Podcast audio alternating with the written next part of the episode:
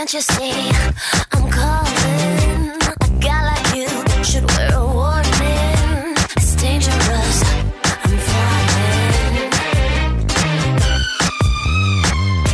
There's no escape. I can't wait. I need a hit. Baby, give me it. You're dangerous. Olá, eu sou o Douglas Rainha no meio de um vendaval de informações e pergunto a vocês: Você tá perdido? Tá perdido? Queridos e queridas, sejam bem-vindos a mais um Tá Perdido, programete informativo que tenta responder às suas dúvidas mais sórdidas sobre Umbanda, espiritualidade e macumbaria. E nessa semana comigo está a polêmica e nervosinha filha de Ansan, Gatibi. Nossa, que calúnia. sou nervosinha nada, eu só não sou obrigada a nada. É, nervosinha. Oi, gente. E um convidado especial, muito mais do que especial, vindo diretamente dos campos lestes da nossa querida cidade de São Paulo, o Duduzinho, senhor esotérico, para trazer um pouquinho de revolução para suas mentes. Fala aí, Dudu. E aí, pessoal, Exuardo na área. Exuarda demais, cara. Claro, é ótimo. Gati, faz sua parte, fala aí. Quais nossas redes sociais, já que você é do marketing? Ai, lá vamos nós. facebook.com barra papo na encruza, o twitter.com barra papo na encruza, o Instagram também é instagram.com barra papo na encruza e o e-mail que é o contato arroba perdido.co. E além disso, você tem todo aquele site recheado de textos chamado Perdido em Pensamentos, www.perdido.co, com mais de 600 textos publicados, nem todos eles informativos, para você.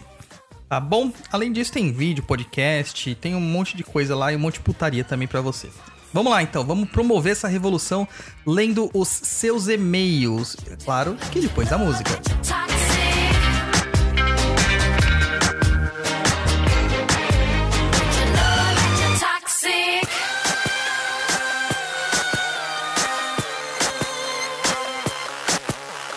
Então vamos lá, primeira, primeira e-mail do Vitor Barbosa. Olá, sou o Vitor de Salvador, novamente. É que ele mandou umas antes, eu ignorei, sabe? Mas vai. Isso é grosso, viu? Eu sou, cara. Bonito. Eu sou, na verdade, eu não sou grosso, eu sou gordo. É diferente. Ah, somos. É, desculpa por mandar tantos e-mails, mas gosto muito das perspectivas que vocês possuem em relação à espiritualidade. Admiro muito tudo que vocês fazem e a caridade que pregam. Minha dúvida é sobre meditação em um estado de consciência peculiar. Às vezes, espontaneamente, ao descansar ou durante meditações, acaba entrando em um estado alterado de consciência, no qual todo e qualquer pensamento se reduz a nada. Qualquer cenário, cor, qualquer coisa que possa ser imaginada se reduz a um nível tão insignificante que deixa de existir. Nenhum pensamento é suportado, tudo se desfaz. Chega a um ponto no qual penso a própria existência e ela se reduz a uma não existência. Se penso em meu corpo, ele se reduz a nada e apenas sinto a minha consciência. Mas se eu pensar na minha consciência, ela se reduz a nada e eu apenas existo. É complexo de explicar, filosófico também. Mas basicamente é como se eu não existisse, como se tudo fosse absolutamente insignificante. De olhos fechados, sem visualizar nada e tudo fica branco. Vejo formas espontâneas que não são comuns no imaginário humano. É possível sentir texturas e formas que nunca vi antes e nada muito duradouro, pois tudo se desfaz novamente. Eu sinto que não sou absolutamente nada e nada importa, pois nada é significativo ou suficiente para importar. Eu já tive muito medo no início, pois as sensações são extremamente reais, é como se minha mente estivesse numa metamorfose. Eu tinha medo de ir e não voltar, depois de um tempo tomei coragem e fui mais a fundo neste estado. Acredito que vi seres de formas indescritíveis, texturas que eu não conseguia imaginar sozinho e vibrações peculiares. Não sei dizer se eram vibrações positivas ou negativas, elas apenas existiam. Uma dessas situações era uma, experiên- uma existência de uma gosma preta. Eu não consigo descrever com detalhes, e todas essas coisas em escalas inimagináveis. Eu era insignificante perante tudo. Já procurei em outros grupos relatos parecidos, porém não encontrei muitos, e os quais encontrei não eram tão próximos. Algum de vocês conhece algo semelhante? Já tiveram esse tipo de experiência?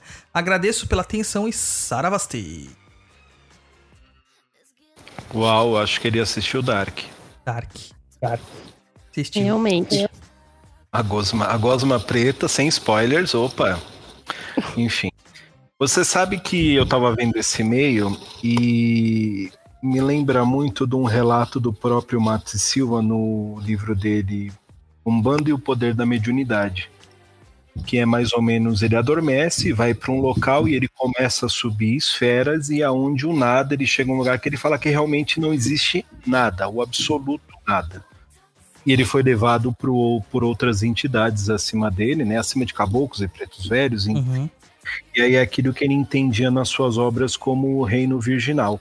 E se a gente bater muito esse papo do que ele diz no e-mail, a gente pega isso também no budismo, né? Na questão do nada, o absoluto. Fora que precisa ser entendido direitinho o que ele quer dizer, porque muitas vezes a gente não consegue numa meditação dessa, numa viagem astral dessa, transcrever para palavras certas visões, sentimentos ou pensamentos que a gente tem no momento, né, Douglas? sim. E é muito pessoal também, né?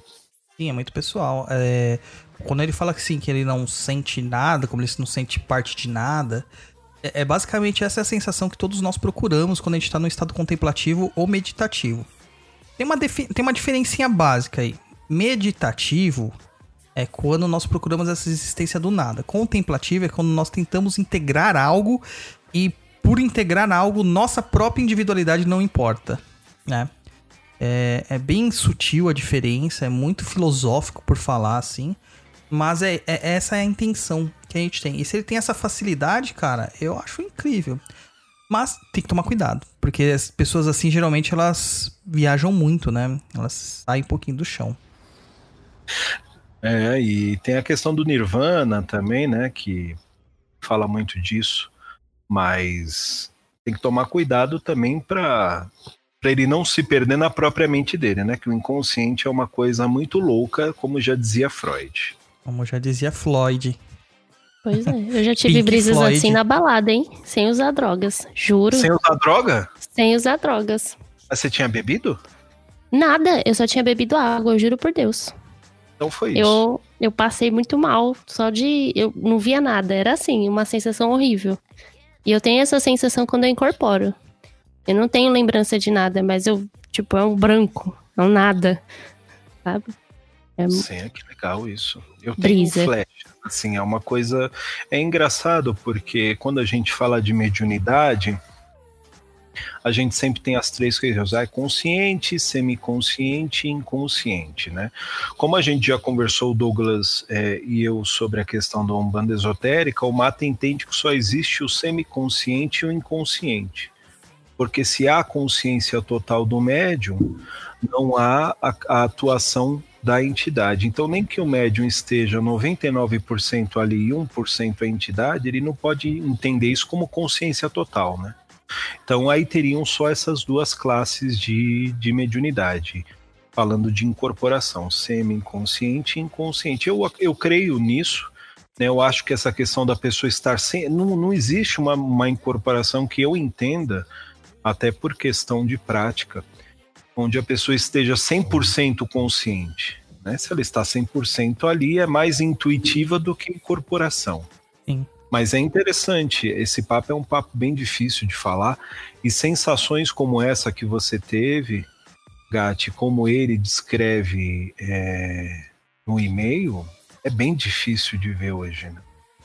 Lógico que a gente tem muita coisa floreada por aí, né, Douglas? Aquela coisa que a gente bate muito, principalmente falando de Umbanda, por mais que ele não esteja falando de Umbanda no e-mail, Sim. a gente vê muita coisa, muitas histórias Star Trek umbandistas por aí, né? Mas é preciso tomar muito cuidado.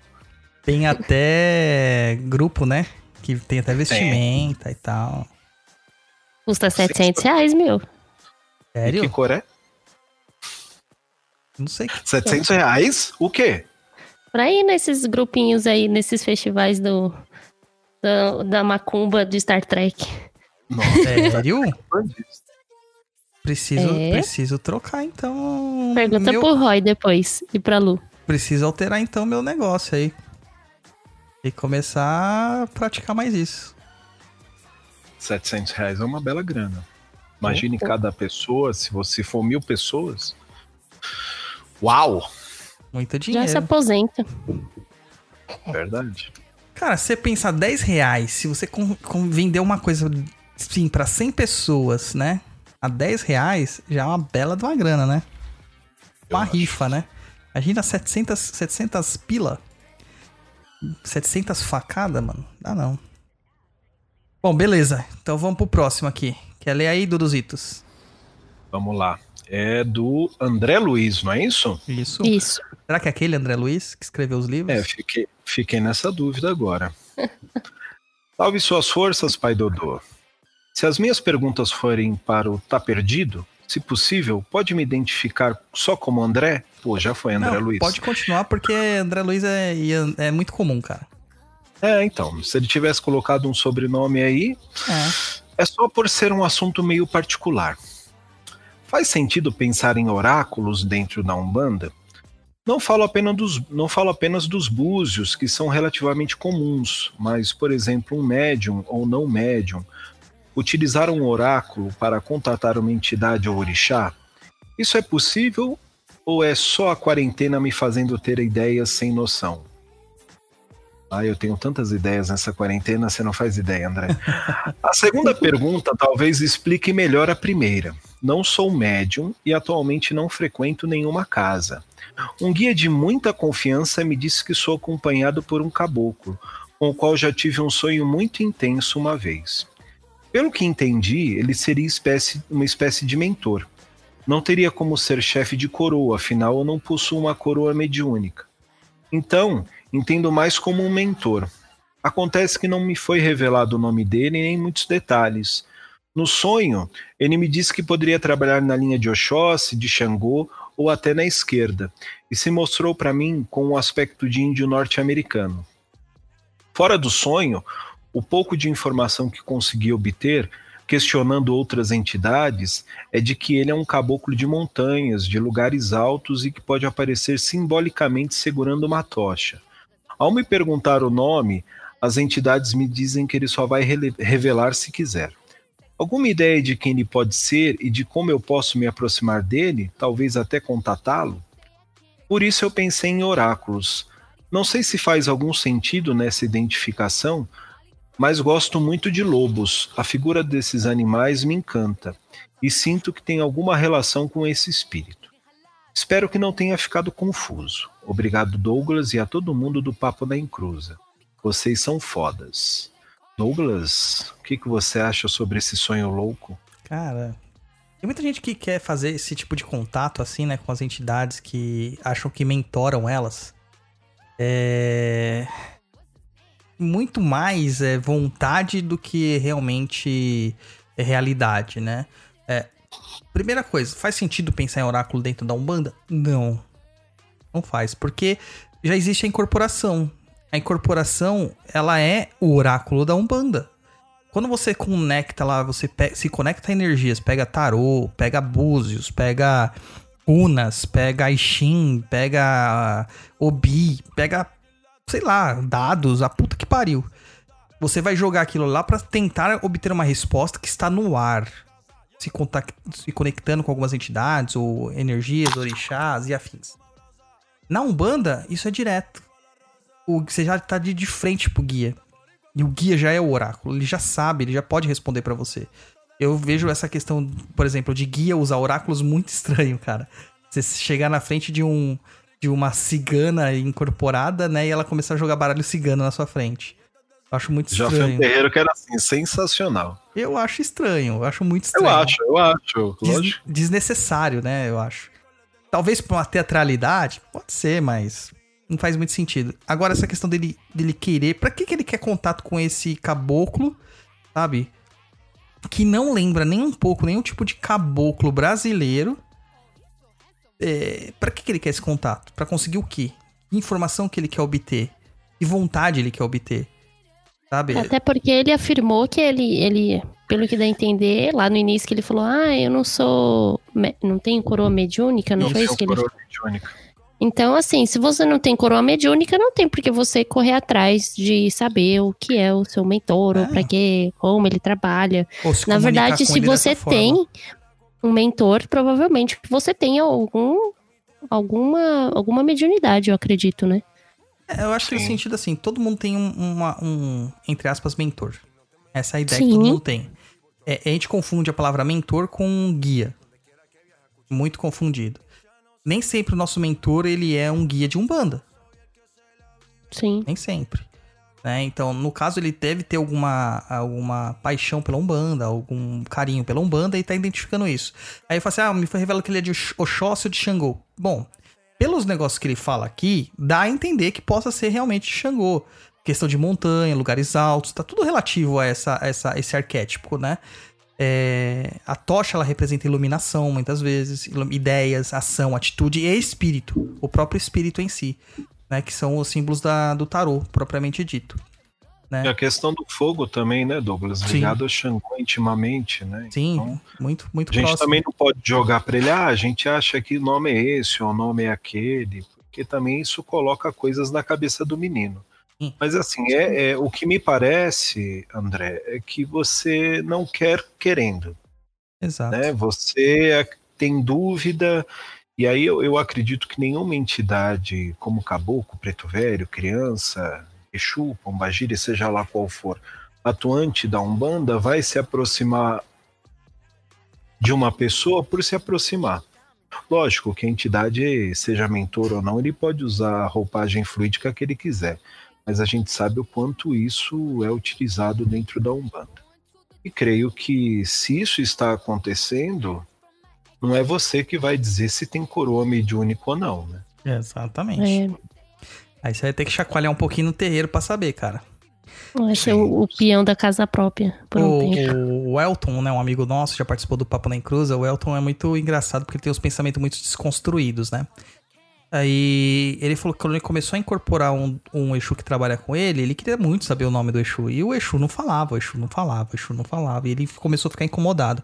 E o Elton é um cara assim que ele é muito cético. Apesar de ser espiritualizado, ele é muito cético. Ele precisa de muitas questões assim, de provas e contraprovas. Daí ele ficou do saco cheio, e o Exu acho que também ficou de saco cheio, e aí ele começou a chamar o Exu de Vitor. Ah, já que você não quer me dar seu nome, eu vou te dar um nome, vai chamar Vitor. Porque assim você pelo menos vai falar comigo.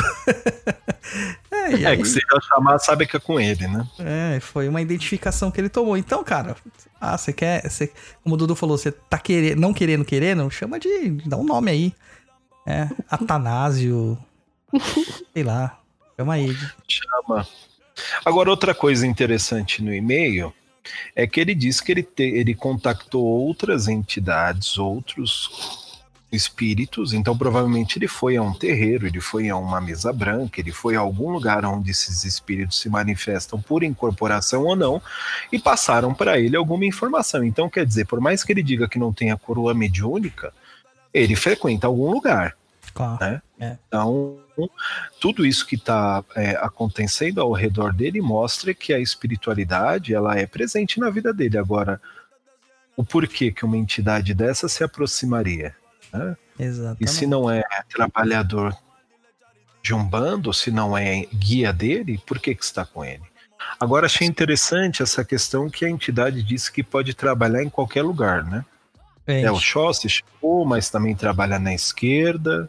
Precisa filtrar melhor essas informações e entender realmente é, qual que é essa entidade, qual que é a função real na vida dele e a forma que ele trabalha, né? É, A pessoa acha que os caras são canivete suíço, né, cara?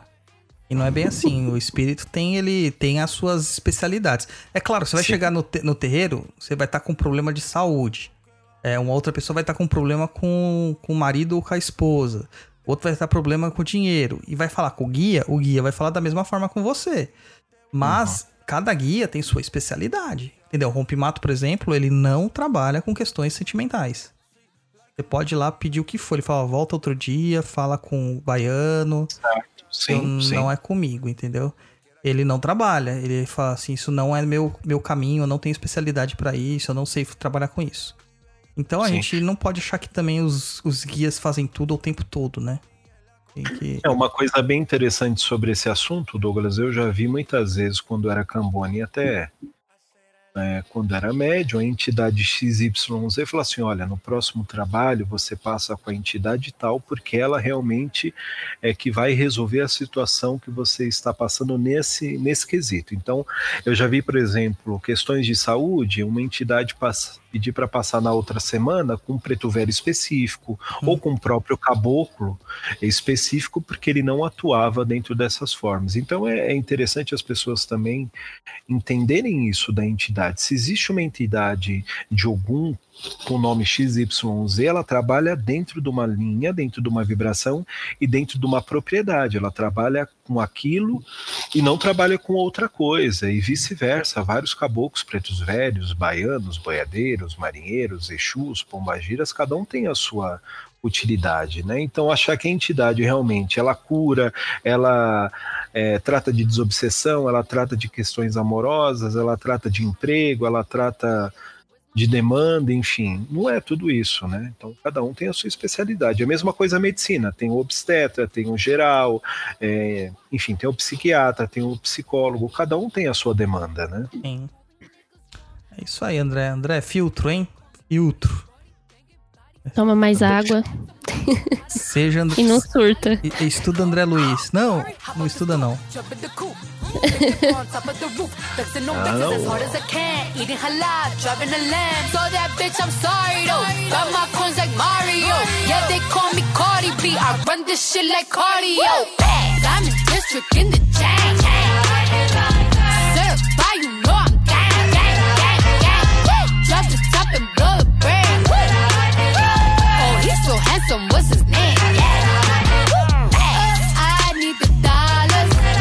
Gustavo Oliveira.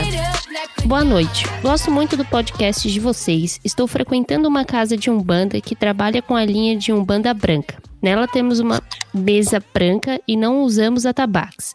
Vocês poder- eh, poderiam fazer um programa falando sobre esta Umbanda? Reparei que ela parece ser mais comum aqui no Rio de Janeiro. Hã? Os guias da nossa casa são, de, são do Oriente. Vocês também poderiam fazer um programa falando sobre isso? Com mais profundidade, gostaria de aprender mais sobre isso. Mas não acho muita coisa. Isso pode ser porque nossa casa antiga, foi fundada em 1944. Nossa, ouvi no podcast que os calungas são Exus, mas aqui temos um calunga da mata que é um preto velho, que trabalha na falange de cura. Gustavo. Que maravilha, hein? Que maravilha. Bem rico esse e-mail em poucas linhas. Né? Verdade? É, a primeira coisa, uma umbanda branca. Eu odeio esse termo. Eu imagino um monte de, de Douglas, assim, todos eles dentro de um. Douglas, porque eu sou leite azedo, né? De tão branco. É, dentro de uma casa, só todo mundo vestido de branco, com as paredes brancas, com velas brancas, com a mesa branca, tudo branco. É, é muito estranho, né? Não, eles usam isso pra dizer que é um estilo kardecista. É, Isso, exatamente. Mas é muito estranho, cara. Eu acho muito É que estranho. muitas vezes eles querem dizer que são puros, né? Ah, somos um banda branca, porque não Paz trabalhamos amor. com isso, com aquilo. Era um termo muito utilizado, né, no começo, né? E aí você vê muita gente hoje, até hoje, falando sobre isso. Né? Ainda existe gente que fala, não, eu faço um banda branca, porque parece que as outras umbandas são todas negativas, né? Eu não gosto de É. usar a palavra magia negra, ai, umbanda negra, porque isso aí é besteira, mas é as pessoas é, elas acabam separando essa questão da Umbanda Branca porque ela entende que é a mais pura, que é a que tá mais ligada ao começo da Umbanda e blá blá blá blá blá blá. Né? É. Eu acho É. engraçado, assim, ele fala assim, não usamos atabaque. Beleza, cara, a casa do Dudu também, também não, não. usa. E é sensacional. Sensacional. É, a questão não é nem o atabaque, é a forma como você canta, você ritma, você doa sua vontade, sua energia. Os médios estão na mesma vibração, os cambones também. Entendeu? Isso que importa. Não adianta ser uma casa que só tem cantoria, que o atabaque é muito bom, que tem 70 tipos de atabaque diferente, tabaqueiro, e que a casa não funciona. É, não adianta. É, então, isso aí não é uma coisa da Umbanda branca, não usar atabaque, tá? Muitas vezes os atabaque não eram usados em algumas umbandas antigamente por causa da perseguição. Então, tocava, tocava o tambor, a polícia sabia onde estava, e não sei se vocês sabem, o Brasil é um país que a polícia repreende qualquer tipo de manifestação de cultura afrodescendente, né? Porque parece que ter é, raízes africanas para qualquer coisa, raízes negras, é um crime neste país. E aí eles metem a borracha em vocês, fecham terreiro, etc e tal. Então, Então, por isso que eles usam banda branca, né? Também pra querer. Vem, vem muito disso aí, de um preconceito das pessoas, né? é, Dudu, você acho que você já leu o, a, morte, a Morte Branca do Feiticeiro Negro? Sim, eu tô lendo ele de novo, eu até ia comentar sobre isso nele, né? Então, o embranquecimento da Umbanda, a necessidade de embranquecê-la, vem daí, né? Eu recomendo muito esse livro, como é, o Encantaria. São dois livros essenciais.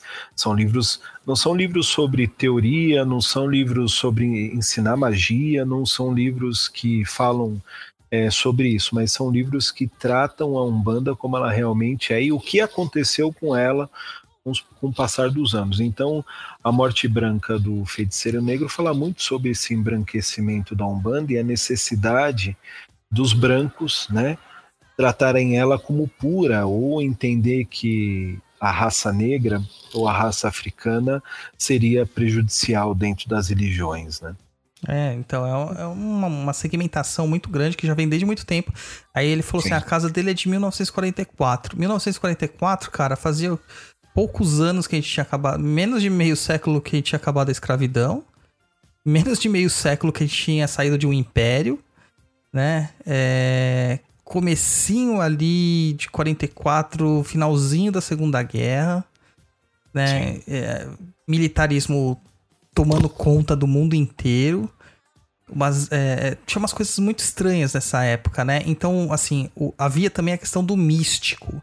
Então, tudo que vinha do Oriente era mais elevado, mais espiritualizado, mais tudo, né? Então, até muitas casas começaram a trabalhar com essas linhas de hindus, indianos, né? É, linhas de espíritos árabes, malaios e tal, numa tentativa de tirar a estrutura negra dentro da Umbanda, mas ainda manter uma certa, um certo esoterismo para não parecer que era uma igreja católica. É, então, Exatamente. houve uma inundação disso. Então, se você vai ver, você vai começar a ver relatos lá de Sultão da Mata aparecendo na torta direita, né? Ori do Oriente aparecendo na torta direita, e outros espíritos mais, né? Que é, é, José de Arimateia, que apareceu num monte de terreiro. E aí começa o aparecimento de muitos Exus em formatos europeus. Então, você vê muito isso nessa época. Então, é claro que vai haver um, contra, um contraponto, que é essa tentativa de, do embranquecimento novamente, né? Porque apesar de ser Oriente, ainda não é branco, né? Então a gente pode usar, mas a gente tem que embranquecer. O que a magia ocidental fez muito. Porque se você pega os estudos de Crowley, o Crowley ele praticamente bebeu da fonte es- esotérica oriental completamente e ele transformou ela numa tradição ocidental. De uma, com uma cara branca, entendeu? Uma cara totalmente. Pegaram o Tantra indiano e transformaram numa coisa totalmente diferente aqui no, no Ocidente. Então, isso se dá em todas as práticas mágicas. Da tentativa de ressignificar ou de reinterpretar os cultos de outros países, de outras culturas, para trazer um embranquecimento europeu, né? Uma, uma- um eurocentrismo para magia e para religião também, né? Então, essa questão dele trabalhar com a linha do Oriente muito lá na casa dele se dá muito por isso mesmo, pelo, pelo resgate desse, dessa fundação em 1944. Sim, a gente sabe que o plano espiritual, sabendo dessa situação, muitas vezes acaba se manifestando nesses terreiros dessa forma para tentar trazer um pouco de conhecimento para essas pessoas. né? Então, muitas vezes, não é o médium que tem que se adaptar à entidade. Em alguns casos, por aí na história da Umbanda, o plano espiritual tem que se adaptar ao terreiro, porque senão não consegue trabalhar. A gente vê, por exemplo, fotos, desenhos, é, pictografias de entidades. É raro você ver uma pombagira preta. É raro você ver um Exu preto. Você vê eles, eles até conversando com alguns amigos em comum, com o Roberto e com o Leandro, Douglas, a gente falava muito sobre isso. A gente pega essa- esses desenhos de Exus e pombagiras, eles parecem aqueles condes, aquelas condessas vindas de Portugal, né? Então, aquela questão bem europeia, as roupagens do século XVIII, XIX.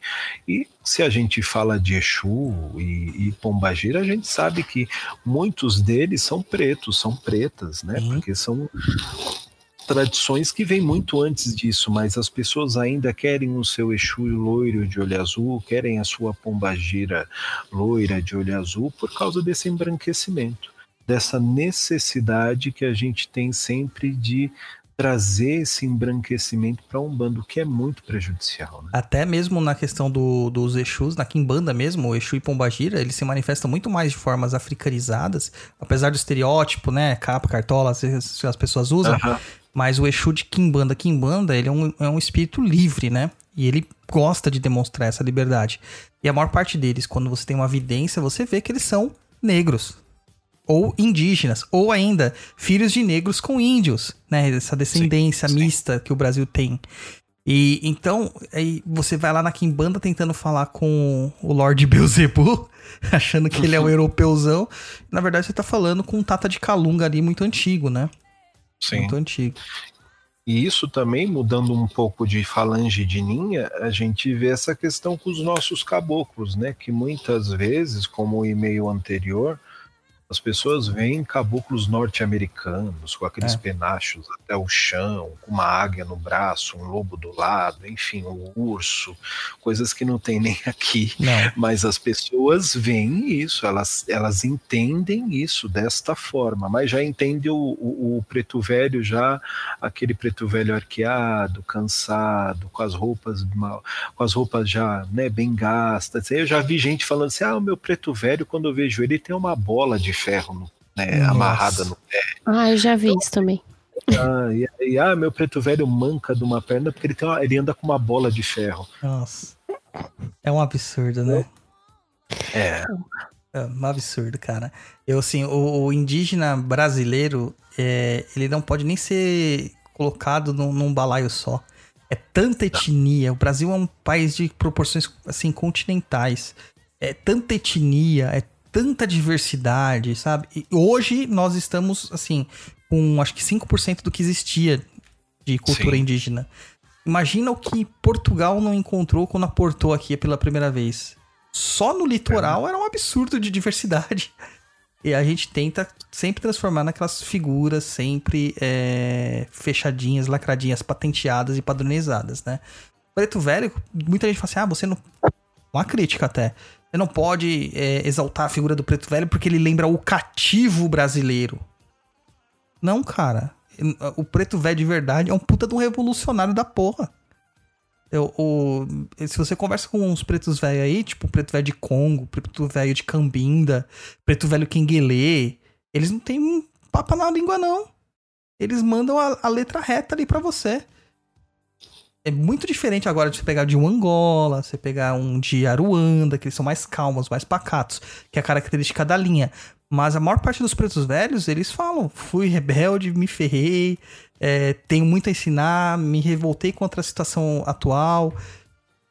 E tem lições pra nos ensinar. Então não é um resgate, uma, um- um- uma homenagem, uma homilia pra figura do preto velho cativo, do negro submisso. É justamente o contrário.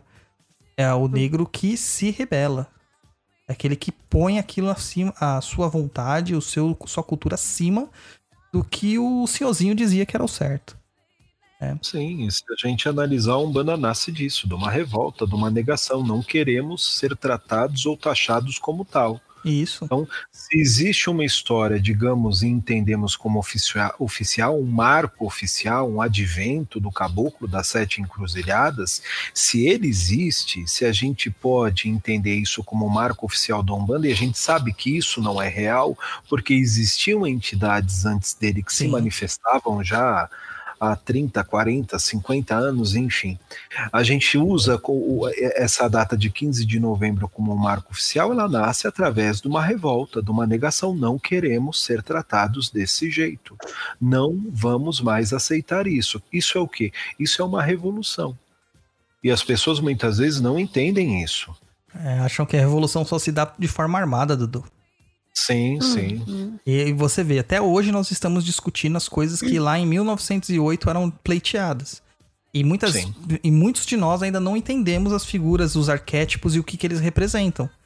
Né? É- é- era muito difícil um, um- um africano chegar escravizado no Brasil, ch- chegar ao Brasil para começar, com saúde. e depois se manter saudável até uma idade avançada. Se ele se manteve saudável, é que ele superou todas as adversidades da vida dele. Garanto que sendo bonzinho não foi. Sim. Bonzinho no sentido de ser pacato, não é. Né? Fora que muitos desses daí eram quilombolas, né? Sim, é Muitos- verdade. Muitos eram E, e quilombolas. assim, o que a gente entende, você, você leu Escravidão do Laurentino, eu tô lendo, Uhum. e a gente sabe que os escravos que vieram para o Brasil não foram só pessoas do dia a dia comum. Não. né? Tiveram vários tipos e, e- e várias formas de escravos. Então a gente tinha aquele que tinha conhecimento de magia, tinham reis, tinham príncipes, tinham pessoas do, da agricultura. Então é, um- é uma quantidade de gente, pessoas que atravessou o Atlântico para chegar aqui. Muitos, muitos, muitos mesmo morreram nesse caminho, nesse trajeto, mas os que chegaram aqui não chegaram submissos, óbvio que não. E tanto é que os indígenas aqui que foram escravizados antes dos negros também não eram submissos.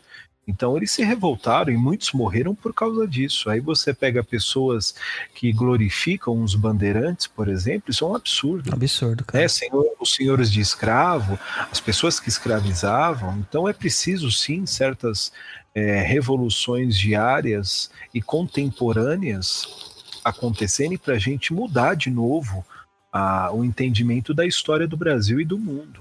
Então, hoje, muitas vezes, quando a gente ouve a história, a gente ouve a história de quem ganhou. A gente ouve a história dos brancos. Falta ouvir de fato e sentar, ouvir a história e a oralidade dos negros e a história e a oralidade dos indígenas. Sim. Ah, O pessoal tem uma noção de. Vamos falar de números, né? Foram trazidos Uhum. 5 milhões de, de pessoas da África em condição de escravos. Né? 5 milhões. Dessas daí, isso aí só representa dois terços das pessoas que sobreviveram. Façam as contas aí pra vocês verem. Quantas que não morreram no traslado. Pois é. E ainda a questão lá do dele falar, calungas são exus, né? Mas aqui temos um calunga da mata que é um preto velho que trabalha na falange de cura. Dentro da minha tradição, ele pode ser um preto velho quimbandeiro. Na minha tradição, né? E o, o, o próprio o preto velho quimbandeiro é um exu. E ele sendo um exu, ele pode trabalhar na linha de cura. Então não tem, não tem nada aqui de que desconecta desse entendimento, não. É, e a pessoa também tem que entender que não é porque Exu não faz cura, né? Exato. Tem até um, um Exu famoso na década de 50, que é o Exu Curador. E tem muitas histórias dele e tal. Eu já vi muitos Exus fazendo cura. É, Dr. Fritz tá aí pra falar a verdade, né? Um Exuzão vestido de branco. É verdade. Pelo que fez, ainda alemãozão na época do nazismo, enfim, tem que curar muita gente, viu, Pra pagar o karma. Além de tudo, você pode perceber que todos os médios dele morrem de formas traumáticas ou tem um escândalo na vida. Exatamente. né? Meu pai conta que o, o seu set, que ele trabalha, ele uma vez, ele, né, porque ele tava começando, ele começou a questionar, tipo, quem é você? Que esse Exu apareceu pra ele muito depois, muito depois. E foi bem quando ele tava a- pra abrir o terreiro. E aí ele ficou questionando quem era esse cara, por que, que eu ia trabalhar com ele do nada, né? E aí um dia, num sonho, ele falou pra ele, eu vou te mostrar o que eu faço. Aí ele disse que o seu set, ele, che ele chegou num lugar lá com ele que era como se fosse um hospital. Com um monte de gente louca, assim, sabe? Doidinha. Como se fosse pessoas tendo vários. Enfim. Vários, vários problemas, assim, de surtos, enfim, revoltas. Pessoas como se fossem.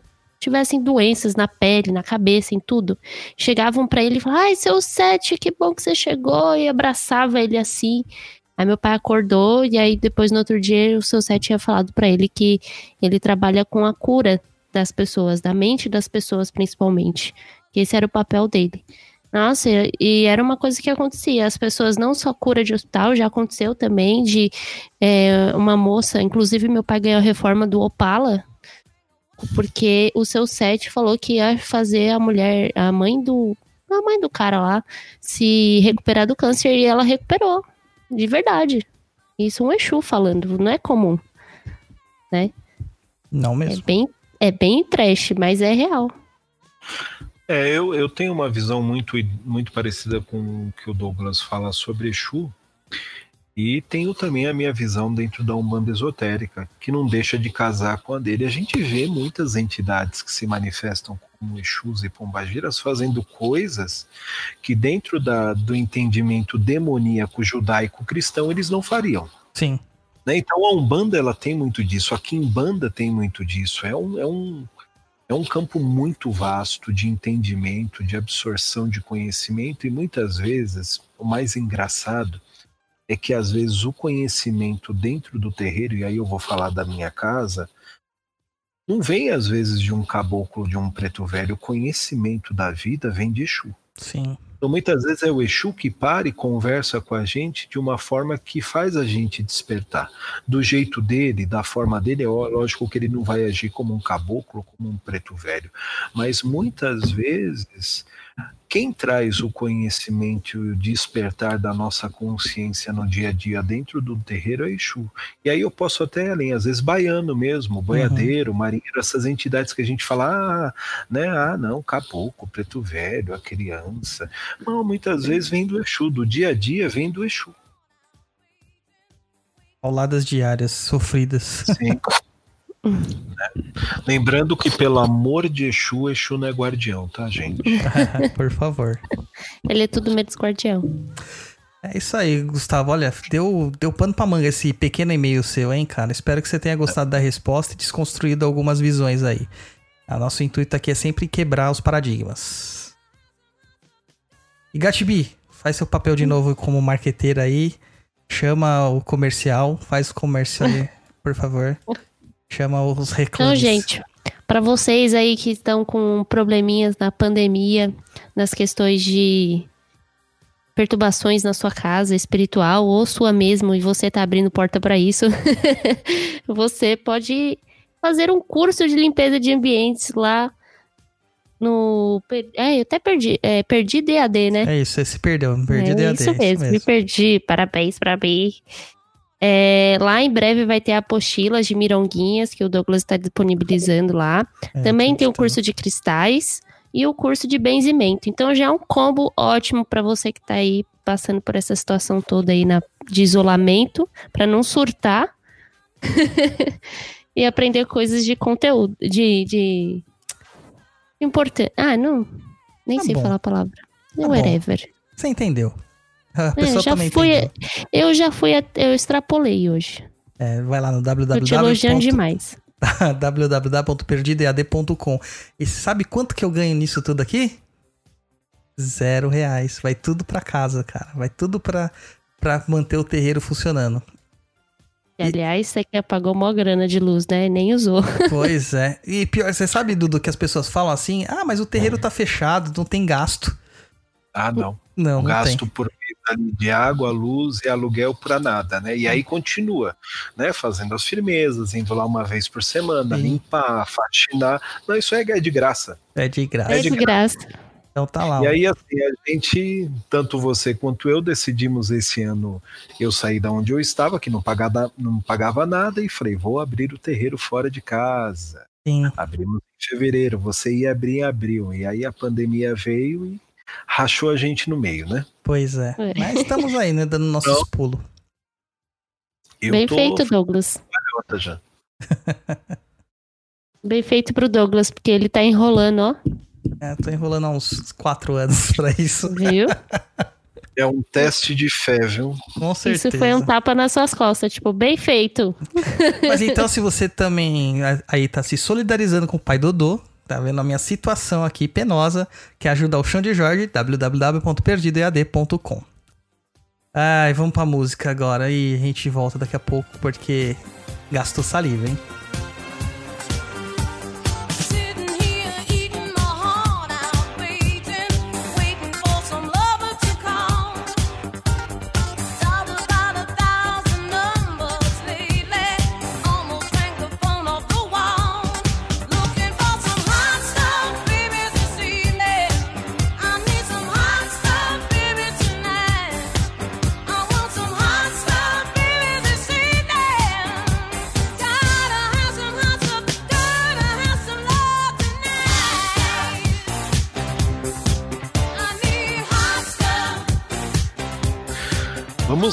Olá, pessoal do PNE Perdido.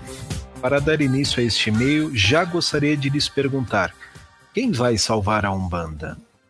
Não sei. Enfim, sim, eu sei, deve ser algo meio complexo e um tanto sem sentido, mas diante ao mundo em que estamos vivendo, cheguei a esta pergunta. É claro que por mais que eu tenha certa experiência e vivência dentro da Umbanda, não acho que sou qualificada para tal resposta. Mas posso, contudo, trazer pontos que me deixam um, tanto curiosa e que me levam a duvidar de que conseguiremos nos livrar desse massacre entre vertentes, seus novos filhos e, claro, a regressão de ambos. Bom, podemos começar pelos inúmeros casos de abusos mentais, sexuais e outros mais em pleno ano de 2020, sim.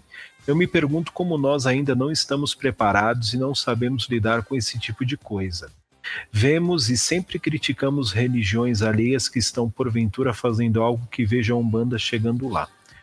Começaremos com a população cega diante de várias coisas, seja de política até cultural, e por sua vez ambas deveriam ser unidas. E por esse ponto, trago-lhes a questão do não podemos misturar política com religião. Será que não podemos? Talvez por isso hoje perdemos o básico de cultura nas escolas e por sua vez as pessoas tenham abraçado cada vez mais qualquer histórias que lhe comovem pela internet. E com isso estamos regredindo cada vez mais. Temos falsos profetas e autossabotagens de seus seguidores. Vejo pessoas com o desespero de unir a religiosidade a um passatempo e até mesmo como emprego, e claro, com o ponto de que não podemos misturar política com religião. Diante do cenário da pandemia, vimos claramente que a população é afetada com a política atual. Com isso, os atos religiosos também se prejudicam. Afinal, seja qual for a religião, estamos falando de pessoas. E eu gostaria de relembrar a todos que a Umbanda é lei no Brasil, ou seja, podemos misturar a política sim, principalmente por direitos. Direitos esses em que os pais e mães de santos gourmet, nossa, adorei esse e-mail, não sabem que temos e usam da boa fé e da luta dos nossos antepassados por água abaixo. Então, meus caros, eu lhes pergunto, o que seremos daqui 10 anos? Continuaremos mal vistos? Continuare continuaremos ter que nos esconder? Deveremos trocar de nome? Vamos salvar nossa história ou vamos nos revoltar e dizer que a Umbanda é ruim? Cadê a nossa simplicidade? Cadê a caridade? Outro ponto sobre o nosso novo normal é como será a nossa volta aos terreiros. Bom, por hoje é isso. Beijos. A gente podia encerrar aqui já o programa. Olha, Anônima, gostei disso, hein? É uma grande questão, né, Douglas? Muito, cara, é muito impactante. Quem vai salvar um banda? Eu acho que a Umbanda vai se salvar, né? A gente teve já isso, assim, na história da Umbanda, na história recente da Umbanda, se você considerar a fundamentação dela lá, é um período muito nebuloso, né? E foi no primeiro congresso de Umbanda. Então, você pega 1908 para até 1930, mais ou menos, que aconteceu lá, você vê que houve um, um, um decrescimento cultural, onde a gente tentou invalidar muitos pontos culturais que existiam da Umbanda. Graças a Deus, os guias intervieram, mandaram outros emissários e as coisas começaram a ser fundamentadas de outras formas. Até o advento do Mate Silva foi meio que nesse cenário, né? Ele tentando resgatar uma, uma, uma identidade para a religião que muitas pessoas estavam tentando massacrar. Né? O Caboclo Merim fez isso também, e outras pessoas mais. E a gente voltou a ter isso na década de 80, né? Na década de 80, a Umbanda meio que morreu. Morreu. E a gente não tinha figuras carismáticas e nem pessoas intelectualizadas o suficiente para tra transmitir a sabedoria. E em 90 começou a ter uma mudança de paradigmas. Em 99 surge o Rubens Saraceni, falando mal ou não, ele surge como um, uma novidade no mercado, né? É, trazendo a sua visão de Umbanda para mim, Douglas Rainho, totalmente deturpada, mas fez. E graças a, a isso a gente teve uma explosão. E com essa explosão, a gente tem várias é, escolas de pensamentos hoje, inclusive a minha, que contesta completamente o próprio Rubens. é meio que me deu combustível para me reanimar nos meus debates intelectuais. Então, assim, a Umbanda ela se auto-regula muitas vezes. Ela se auto-regula. Mas para isso existe certos decréscimos na Umbanda. Então, muitos terreiros são fechados, muitas pessoas acabam sendo expostas a, a situações vexatórias e coisas e- e do tipo, né? É, pais de santo que muitas vezes a gente acha que são legais, de repente você vê que eles são abusadores e coisas do tipo. E com a história aí de internet, então, o negócio se popularizou de uma forma que hoje nós não temos pais de santo. Nós temos líderes popstar religiosos. Coaching, é coaching. É, co coaching. é coaching, cara. Você Meu chega. Deus. Você não pode contestar o que um cara fala no YouTube. Eu Vou falar de novo, Dudu. Você que está numa faculdade de psicologia. Que existem 3.400 vertentes diferentes de pensamento. Você não pode questionar o cara do YouTube. Entendeu isso? Imagina, né? Imagina Porque isso. ele tem diploma, querido, Diniz, dá licença. Mano, os caras que criaram todas os- as teorias psicológicas que existem só existem porque um discorda do outro. Exato, Né? exato. Então, se a gente tem as teorias da personalidade dentro da psicologia, e aí depois a gente tem também a psicanálise, é porque uma coisa foi discordando ou saindo de outra. Existia a discordância, mas cada um vivia dentro do seu mundo, dentro da sua teoria. Imagina se esse cara começasse a se pegar. Né? Então, mas é assim, então aí Freud, aí depois vem Jung, aí Jung já não, não concorda mais com as coisas de Freud, Freud não concorda mais com as coisas de Jung, se separaram, cada um foi viver no seu canto, e aí a psicanálise está ali, a psicologia está ali, e outras vertentes, podemos dizer assim, outras escolas seguiram o seu caminho e está tudo aí. Tá tudo aí. Agora, lá. assim, se a gente não pode hoje dizer abertamente, olha, eu não concordo com você, douradinho ou douradinha, e a pessoa vai ficar triste, lamento. Eu não posso concordar com uma coisa que não tem é, cientificidade ou racionalidade dentro do que está fazendo. Assim, uma coisa que eu, eu concordo com muitas coisas que o Mata escreve e discordo de outras. Isso a gente já conversou. Só que o Mata me traz uma coisa que é. Ele traz a base da filosofia, ele traz a base da ciência, ele traz a base da razão, ele não discorda é, falando de energia, por exemplo, de coisas científicas. Aquele Como a livro. gente sabe que tem livros por aí. Então, é assim, eu não posso deixar a ciência de lado e me fanatizar indo somente ao lado da religião. Esses dias, conversando com uma pessoa, eu a gente vê aquele exemplo muito bonitinho na internet. Olha, a espiritualidade é um oceano. E a religião é aquela garrafa né? E a pessoa fala assim, eu digo assim que muitas vezes isso é essa visão é péssima, Sim. é péssima. Né? Então as pessoas acham que é a garrafa. Eu muitas vezes eu acho que o ser humano é a garrafa e o que está dentro dele é a verdade. Ele deixa ela fechada.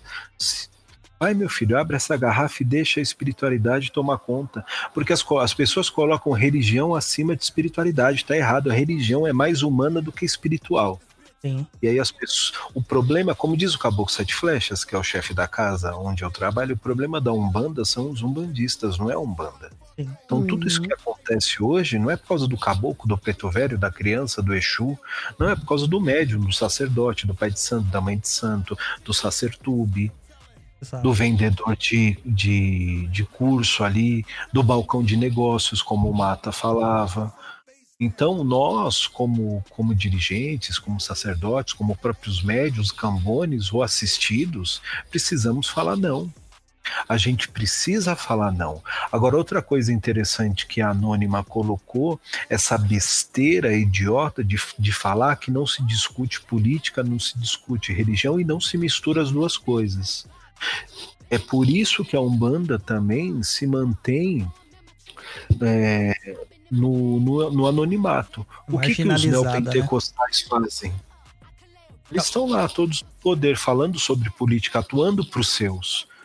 Então, o que a gente deveria fazer é pensar um pouquinho melhor nisso e entender, como o professor Sidney Nogueira diz, que ele é babá de candomblé, um professor, lançou um livro incrível sobre o preconceito religioso, recomendo a todos. Ele fala sobre isso, é, a gente precisa tomar, falando de umbanda, de candomblé, de encantaria, de jurema, das nossas religiões, né, afro-brasileiras, precisamos aparecer e tomar o poder em algumas questões, em alguns âmbitos da sociedade. Quando a gente fala isso na internet, a gente é taxado como louco. Quando a gente É. discorda daquele irmão Sacertube que tem milhares de seguidores, a gente, é, as pessoas dizem que nós temos invejas deles. Estamos fazendo um Isso é um desserviço à religião. Sim, é aquilo que acontece. Então, ah, vocês só criticam. Vocês nunca falam, que- mas não, é o momento é agora de criticar o que está acontecendo, porque isso vai se tornar uma normalidade. Hum. Então, o que ela diz aí é um grande alerta para o movimento umbandista. Enquanto A a, gente gente. precisa, Não, pode continuar, Dudu, desculpa. a gente precisa se mobilizar para dizer não. A gente precisa adentrar a política, a gente precisa entender política, a gente precisa entender é, que o atual governo ele causa um desserviço à sociedade. A gente não pode é, achar normal ou normalizar mais de mil mortes diárias. A gente não pode normalizar que quem representa uma nação é machista, é racista, é homofóbico, é transfóbico. A gente não pode normalizar isso. Nós, De forma alguma. Espiritualistas, candomblecistas, nós não podemos, Douglas, normalizar uma situação dessa e achar que tá tudo bem. Ele é assim, coitado. E nem Ah, é polarizar, um né? ignorante. Como as Sim. pessoas tentaram fazer. Polarizaram, ficaram cegas, ficaram obtusas e não conseguiram pensar quando precisavam tomar decisão de cabeça clara, límpida, tranquila. Cara, uma coisa que eu acho é o seguinte: o que eu, Eduardo, entendo como a prática do bem no terreiro e fora dele. Vamos falar da, da sociedade. O que, que a gente faz pela sociedade? Não é só a questão de incorporar uma entidade e dar atendimento, isso é o mais simples dentro do terreiro. O que a gente precisa agora normalizar nos terreiros é a questão social. Agora, não adianta eu estar dentro do terreiro entregando cesta básica e falar que o Bolsa Família é coisa de vagabundo. Inclusive, Não adianta eu. Né? Então não adianta eu, eu dentro do terreiro fazer a caridade, entregando sopinha, tirando foto, compartilhando no Facebook e achando que as ações sociais de um governo para as pessoas mais carentes é normatizar a pobreza. É que nem a gente tava falando outro dia, né? O grande problema de, de você ter políticas sociais ah, com uma sociedade que é totalmente preconceituosa é que eles não compreendem o que de fato é a política social. Que é um Exatamente. ajuste de contas histórico. Entendeu? Você vai falar que a questão da- das cotas é desnecessária? Não, exatamente. Então, Ela é isso pode- que eu tô falando. Como você pode muitas- achar que as cotas são desnecessárias, sendo que existiu mais de 300 anos de escravidão Sim. atrasando esse. Agora, sabe o que me dói mais dentro do movimento espiritualista? É falar que todo, tudo que o preto ou a preta, os seus antepassados passaram e passam, é karma. Ah, é. Famoso karma. A gente ouve muito, então toda, não, mas aquela raça, ela é inferior a você. Eu já ouvi dentro de um terreiro uma mãe de santo dizer que toda a raça negra era uma raça inferior porque tinha que pagar karma. E a Hum. gente sabe que existem livros umbandistas que falam isso no seu, nos seus romances. A gente sabe que tem livros espíritas e espiritualistas que falam isso. Falar de, de karma é interessante, viu? Falar de karma porque as pessoas não entenderam o que é karma. Exato. Eu já ouvi, Então, Dudu, eu já ouvi uma pessoa muito espiritualizada, com vários diplominhas, falar assim: não, porque a escravidão foi no final benéfica, porque você sempre tem que causar uma situação difícil pra causar. Porque, olha, esses negros, se eles estivessem na África, olha a miséria que eles estariam passando. Olha É um a desgraça. Mano, sabe, é um absurdo, cara. Entendeu? Um absurdo essa, esse tipo de, de, de normatização que tentam dar pra preconceito e abusos. E essa questão social, a gente pode ter todas as críticas do mundo, as questões sociais, e devemos ter críticas. Como Às vezes a distribuição de renda não está sendo bem feita. Existem muitas pessoas que estão recebendo lá que não deveriam, como muitos deputados, vereadores, senadores, Exatamente. receberam Bolsa Família. Entendeu? Pessoas ricas. Recebendo que- esse auxílio emergencial, cara. Recebe, então, é- essas que ó, uma questão é, social, é, ah, o pobre é, branco ele tem menos acesso do que o pobre negro. As pessoas não entenderam ainda que ser branco já é um privilégio por si neste Exato. país. As pessoas vão entender que o meu filho e o seu filho vão ter mais privilégios do que o filho de uma pessoa preta. Com certeza. Entendeu? Só por terem nascido assim. Então existe Sim. uma dívida social extrema. Poderíamos repensar uma Bolsa Família é, em cotas é, baseadas na questão social? Sim, mas não é agora. Não é agora. A gente, a gente faz curativos antes de você conseguir fazer uma cura completa. Entendeu? É, Como eu falei em outros programas, a pessoa passa fome, meu. Onde existe meritocracia quando uma pessoa está com fome? É impossível, sabe? A pessoa que fala de meritocracia e é dessa forma, ela não passou fome na vida. Sabe? Ela não passou fome na vida. Então ela não sabe o que é acordar de manhã, não ter um mingau pra você fazer pros filhos, pra você ir pra escola ou pra você ir pro trabalho, porque você não vai ter força laboral. E sem isso você não tem desenvolvimento intelectual. E sem isso você não tem desenvolvimento orgânico, fisiológico, nutritivo. Você vai estar sempre dependente de um governo, sempre doente, precisando de auxílio de sistema público de saúde que em muitos locais são deficitários, em outros o SUS funciona que é uma maravilha. Eu já tive experiência, principalmente em cidades menores, funciona maravilhosamente bem. Nas cidades grandes ele é super lotado. Porque as pessoas não têm atenção básica de saúde prévia. Esse negócio que você falou de, de alimento e tudo mais. Gente, estudar numa escola assim de periferia, vamos dizer assim, que eu sou do Pimentas. Quanto amiguinho meu que não tinha comida, eles iam comer na escola, a sabe? merenda. E eles dependiam, eles dependiam ainda às vezes e- de do governo mandar a comida para a escola, que às vezes não acontecia também, sabe? E quantas vezes, tipo, um monte de gente, eu falo, acho que desde que eu já comprei material escolar para muito amigo meu de escola, que hoje eu nem tenho contato, porque eles não tinham nada. Eu fazia minha mãe que não tinha dinheiro para comprar nem para mim, para minhas irmãs, juntar alguma coisinha para ir lá comprar. Com isso, o governo começou a dar também, né, os materiais escolares, que salvou a vida de muita gente dentro das escolas, porque muita gente critica pra caralho. Já ouvi merda pra caramba, até dentro dos bairros de periferia. Tipo, amiga, você não tem dinheiro nem pra comprar sua comida, porque você tá criticando um material que vem de graça, né? É, não é de Mas- graça, né? É, não é de graça, mas tá vindo, sabe? Mas esse negócio de, de alimento é pesado, porque é criança, gente, criança. E isso eu passei desde a, do que quando eu comecei a frequentar a escola, dos seis anos de idade até o meu último ano na escola. A gente, eu saí com o quê? 17? Então tem muita gente que passa por isso. Tem Exato. gente que leva comida pra casa, pra dar pro pai, pra mãe. E tem uma outra questão. Agora imagina hoje, imagina hoje, com essa pandemia, essas escolas e creches fechadas, essas crianças têm com- o que comer? Não tem. Elas Exato. Comendo. Elas estão comendo. Agora, como é que você vê na TV uma pessoa que, que viajou, não sei, pro Caribe, pra puta que pariu, ela conseguiu um auxílio emergencial e quem É. tá na periferia? Entendeu? Tem gente ainda que não saiu a primeira parcela, Douglas e, e Gatti. Eu fico, assim, eu fico muito surpreso é, com as pessoas não se comoverem com isso Eu com as pessoas não entenderem. E, assim, principalmente você é um bandista que apoia esse, esse governo fascista que a gente tem na atualidade e vai lá e incorpora o seu caboclo e o seu preto velho, sendo que o presidente é contra as reservas indígenas e é racista e é contra os quilombos. Tirou até Eu a questão da saúde dos indígenas recentemente. Hoje, atendimento- hoje água, atendimento, hoje eu postei assim, é, porque as pessoas me questionam.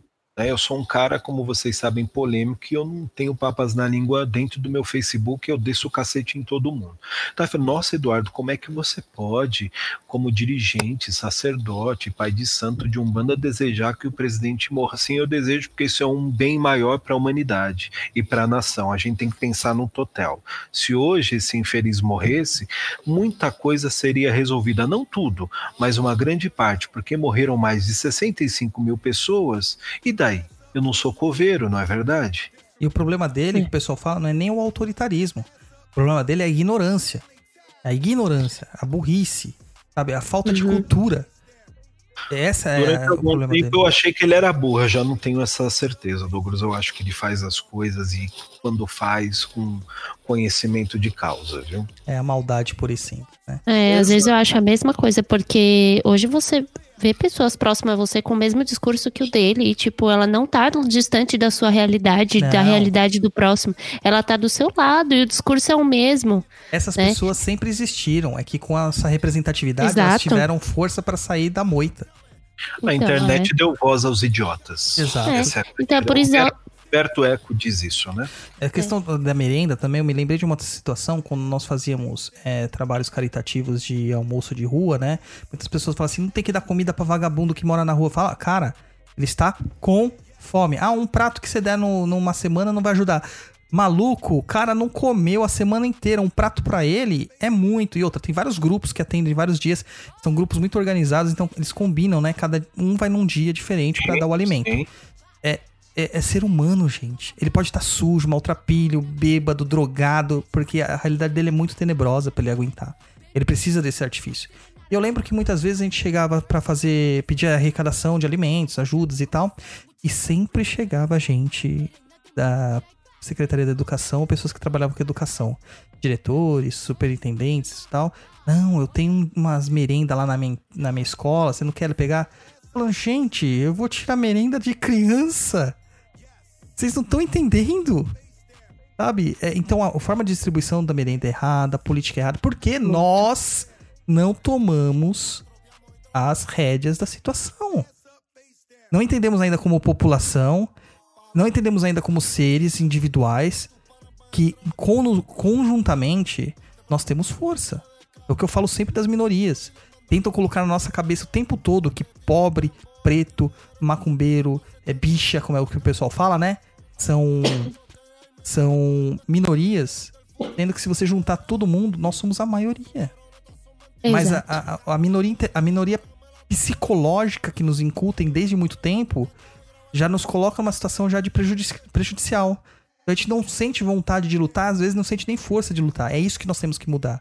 E onde que nós começamos mudando isso? Nos grupos de pessoas. E a religião, os cultos, os religiosos, é, é- são né, uma porta de entrada para estas organizações. Então, religiões que muitas vezes a gente vê, a Igreja Católica muito criticada, mas na época da ditadura ela tinha grande apelo para quebrar, a brasileira pelo menos, né? É, quebrar certas é, rigidezes que nós, nós tínhamos aqui. Muitos padres foram mortos, em- e- e exilados e perseguidos e tal.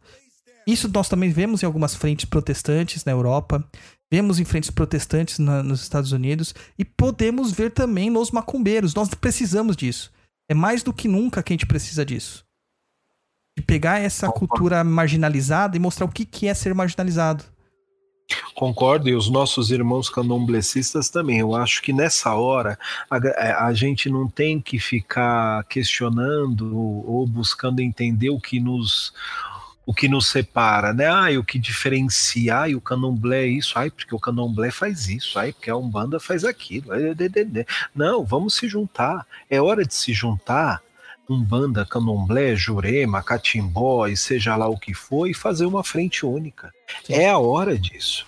É a hora da gente dizer chega. Sabe? Dizer chega a esses neopentecostais que destroem as nossas casas, destroem nossos terreiros, nos agridem, nos ofendem, causam transtorno. É hora de dizer chega.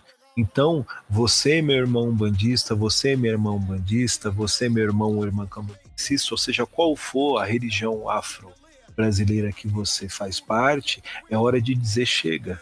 É hora de dizer não, porque é importante a gente entender que política e religião se discute e podem andar de mãos dadas. Você pensando no social, pouco importa a sua polaridade, pouco me importa quem você é, desde que você não seja um racista, um homofóbico, um machista, um transfóbico, um fascista, um xenófobo. Se você vai escolher esse ou aquele partido, isso pouco me importa. Importante que você lute por políticas públicas, né? É importante que você entenda a necessidade disso, do social, Pouco me importa quem você é, mas é a sua luta. E essa hora, Douglas, eu acho que mais do que nunca é agora. Então você muitas vezes tem falado sobre isso, não está perdido. Você escreve sobre isso, você fala no PNE. As pessoas precisam despertar. Precisa. E não é só. Precisa. Sabe, eu, eu vejo, até a gente já comentou sobre isso, muitas vezes os programas do PNE falam sobre Umbanda, falam sobre isso, sabe? Falam so- Aí quando fala sobre a mulher, sobre a misoginia, sobre a questão do racismo, do preconceito, poucas pessoas ouvem ou escutam porque não se interessam. Exato. As pessoas não têm esse interesse, as pessoas querem saber de fazer a sua macumbinha. Mas de Uhum. mudar certos conceitos ou ações para melhorar a vida é bem difícil. Bem difícil. E eu acho que a pandemia deixou exposto bem claro o quanto o sistema é, é, não só político, né, no brasileiro, como o sistema econômico brasileiro, esse sistema liberal que nós queremos é menos estado para tudo, ele é disfuncional da forma como tentam preconizar. É, porque nós estamos num país onde não há equidade, não há igualdade de, de direitos e nem de oportunidades. Talvez se todos nós tivéssemos num país equilibrado, talvez isso fosse real. Funcionaria. Mas percebemos que não é assim. Então nós precisamos de governantes e de governos que saibam pensar na população de fato. De fato. E você pode contar nos dedos quantos desses são. E não se esqueça, sistemas políticos se fazem por maioria. E a gente tá, cara, votando muito errado em tudo. Não é só pra presidente, não. É pra tudo mesmo. Porque eu, eu não vejo ninguém que me representa hoje no cenário brasileiro. Então, voltando aí no, no ponto, é, como será a nossa volta nos terreiros depois da pandemia, gente? Puta, mano. Não faço mano. ideia. Eu- Isso tem, me, isso tem me tirado o sono. Como é que vamos agir com entidades incorporadas que usam os seus fumos, que usam suas bebidas, que dão seus passes? Vai ser passe à distância, literalmente? É, eu também não sei, cara, como será. Também não faço ideia. Eu não tenho ideia de como será. Eu acredito que todas as normas de segurança que a gente já está aplicando vão ser aplicadas não só agora, mas durante longos anos. Tá? Eu acho É. que essa questão de máscara nos transportes públicos tem que prevalecer. Cara, nos países orientais, né? Japão, China, Usa Taiwan, já, já é assim, é normal. A pessoa tem uma gripe, ela se sente mal, ela põe máscara pra não contaminar os outros. Isso é, Isso é é uma incrível. cultura. Isso vai virar cultura no Brasil, se Deus quiser. Ah, imagina, na o povo aqui não gosta nem de tomar banho. Não escova dente, gente. O povo não escova dente. É nojento. Não, Você mas- você vai trabalhar assim, ó. Você vê os caras com bafão, suvaqueira no metrô. Ô, gente. Mas tudo isso é, é- é resultado da nossa falta de, de educação, cara. De, de explicar pra pessoa que isso faz mal pra saúde dela. de Mas você vai lá em Guarulhos, tá todo mundo cagando. Tá todo mundo sem máscara. As É igrejas. Tá Tá. to... Tá Guarulhos geral tá. empinando pipa sem máscara. Assim, aqui na quebrada tá desse jeito. Não, é tá, ninguém tá nem de aí. semana, é churrascão. É. É, aqui no Tatu tá todo mundo de máscara porque a polícia tá na rua, né? Então, tá na rua e o, a pessoa tá com medo de tomar multa. Porque o pessoal que É, tem um poder, é só por isso. Só É. ameaçando, né? o ser que tem um humano poder aquisitivo maior tem medo da multa, né? Não tem medo do, do, do vírus. Então o Covid. pessoal tá com, com isso. É, Mas assim, ó, essas questões de higiene, tipo, uso de máscaras, lavagem de mãos, é, uso do álcool gel, eu acho que vai ser uma, uma realidade, né? Medição de temperatura durante um bom tempo, é, distanciamento dentro do terreiro, distanciamento das, das situações. Vai, vai ocorrer, né? Eu pensei já, eu tenho conversado com o pessoal do, do Chão de Jorge, de como que nós faremos muitas coisas. E, e a Vocês princípio. já pensaram que vão ter pessoas, assim, foram lá, fizeram teste Covid e deram positivos e eles vão atrás do terreiro em busca de um- uma solução? Sim, vai ter, cara. Vai Pólvora ter. nele. Vai ter. Ah, Já eu- pensaram nessa hipótese? Sim, vai ter Olha, isso. tem gente que, que pode fazer isso de má fé ou de por ignorância, achar que a entidade vai curar, e tem gente que pode chegar lá com Covid e não sabe que tá. Ou assintomático, Sim, né? Completamente exato. É assintomático. assintomático. Então, se uma pessoa pode contaminar quatro, se a gente vê esses terreiros grandes aí, esses templos faraônicos umbandistas, imagine se uma pessoa chegar nesse lugar. Vai Então, ter que diminuir, vai lá, a casa cabe 30 pessoas, vai ter que diminuir pra 15 pessoas. Entendeu? Diminuir o, o tempo de permanência dentro da casa. é, Isso pra assistência e pros médiums, né? Sim, pros dois. Porque, por exemplo, o terreiro que eu frequento tem médio para um caralho. E é todo mundo Entendeu? juntinho, né? E é uma garagem, gente. Não dá, sorry, não dá. Eu não tô me sentindo bem pra ir lá amanhã depois. Eu tenho medo. Eu tenho medo de ser contaminada, contaminar alguém, ou vice-versa. A gente não tá preparado ainda pra isso e o povo tá. É, a grande questão é que a Umbanda é uma religião que, diferente de outras, utiliza a incorporação como um dom primordial mediúnico. É a incorporação. É, a gente vai ter que analisar como isso vai ser feito. A gente vai tem precisa repensar certas coisas, né? É, Eu creio que a gente vai precisar dar um tempo, quem sabe até da incorporação, fazer uma palestra, enfim, um passe Coletivo. coletivo, alguma coisa do gênero, à distância, exatamente, a invocação, a imposição de mãos à distância, de luva. Eu já falei pra Gatti Agora que eu eu vou quero ver fazer. os, os, os abusador, né? Né, agora quem vai ver. Agora eu quero ver. É, eu falei pra Gatti que a gente vai começar a fazer aquelas proteções de PDV, mas de acrílico, tá ligado? Mas pra entidade. Nossa, Eu não. vou fazer, pra, eu vou fazer pra colocar nos banquinhos, cara. Nem vai adiantar muita coisa, Não, não porque adianta, fica no porque ar, fica meu. no ar, né? O- É. A, a Organização Mundial de Saúde, inclusive, é, assumiu isso essa semana, né? E o vírus ele fica suspenso no ar. Pode Meu haver Deus dissipação. Meu Deus. É, Agora, tá num você- lugar fechado. Agora, analisando isso, que esse, é que esse e-mail ele tem muita coisa. é tu- a- esse e-mail que o Anônima escreveu é tudo ao mesmo tempo agora, né? Ela escreveu tudo. Então a gente já falou sobre política, sobre religião, a gente falou da questão dos abusadores, que a Gatti falou, né? Desse jeito a, a distância não tem. Então aí tem também a questão dos sacertubes, do passatempo, a gente tem também a questão Gira online. da Gira Online, que eu acho um absurdo. Não porque não. Olha, eu vou dar minha opinião, já tinha conversado com vocês. Eu acho assim: você quer abrir uma gira cantando ponto, louvando as entidades? Ok. Agora, qual é a necessidade real de um médium, um sacerdote ou não incorporar numa gira online para mostrar que está incorporado? Qual que é a necessidade? A, a entidade pela câmera vai dar um passe na gente? Né? É, falar que é a cura do Covid. a cura do Covid, ou falar que isso é um, né, como a gente vê em muitas lives, umbandistas ou não, que a gente está pagando um karma porque o Covid está fazendo uma limpa no planeta. Eu nunca vi tanto espírita falar. fa- Os espíritas falam da, do chupão que vai passar e vai levar muita gente, do. Né, o chupão é ótimo. Você sabe dessa, né, Douglas? Que um, um planeta ia passar do lado Ah, eu sei. Sim, sim, Chupão. Tô É sabendo. o chupão que vai. Aí agora é o Covid que tá matando gente a dar com pau e tá limpando o planeta.